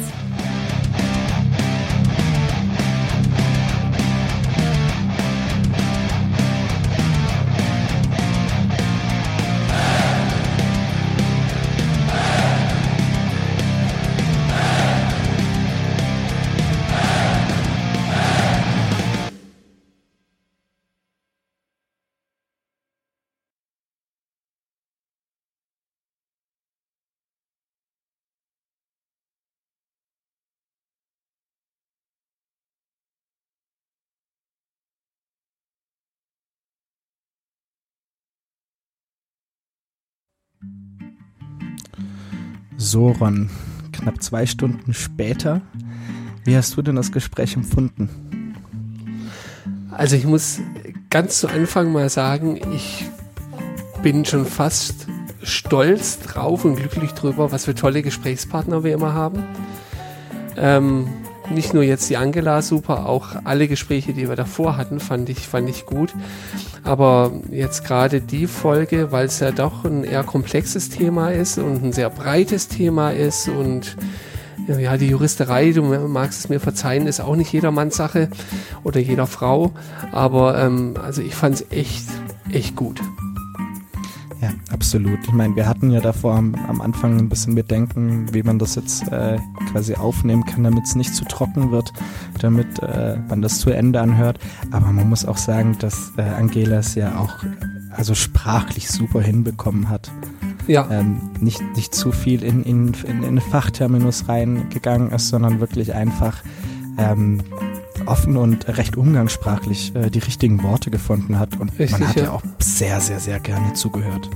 Also sie hat mir ähm, äh, noch erzählt zwischendurch, dass sie auch Fortbildungen mittlerweile zu, zu verschiedenen Themen macht, die wir auch ähm, jetzt besprochen haben. Und das merkst du halt auch, ja. Also das äh, ist wirklich so runterkomprimiert, dass man dass man es verstehen kann und mitkommen kann, wie ich finde zumindest. Ähm, und es macht Spaß, einfach zuzuhören. Ja. Und dass man fachlich auch enorm viel mitbekommt. Ähm, also unabhängig davon, ob man das jetzt, ob man Jura jetzt studiert oder man das jetzt einfach nur so hört, ähm, ist der Erkenntnisgewinn, glaube ich, riesig. Ja. Und wenn auch nur der Erkenntnisgewinn äh, ist, dass es ein Thema ist, mit dem man sich mal beschäftigen sollte. Absolut. Und ein Thema, das definitiv eine Öffentlichkeit ähm, verdient hat, die auch sehr kritisch darauf schaut, auch auf die weitergehenden Entwicklungen. Ja. Ich bin mal gespannt, ob wir Feedback bekommen. Also äh, ein Feedback kann ich mir schon vorstellen äh, von einer Person. Ähm, äh, wie ich in der Aufnahme gesagt habe, falls sich jemand äh, tatsächlich angesprochen und unberecht äh, dargestellt fühlt, äh, gerne auf uns zukommen. Wir äh, machen gerne auch noch die Gegenseite oder die, eine andere Sicht drauf. Ja. Und ansonsten haben wir uns jetzt vielleicht auch eine kleine Sommerpause verdient. Ja. ähm, wünsche dir einen ganz, ganz schönen Urlaub, ähm, dass du jetzt auch gut zur Ruhe kommst. Ich meine, bei dir war es jetzt auch alles andere als ruhig in den letzten Wochen. Um ja, ein bisschen, ja. Ähm, ja, komm wieder zu Kräften, genieß den Urlaub und äh, wir hören uns dann bald wieder. Hoffentlich mit ganz vielen Punkten auf dem Konto. Tschüss. Ciao.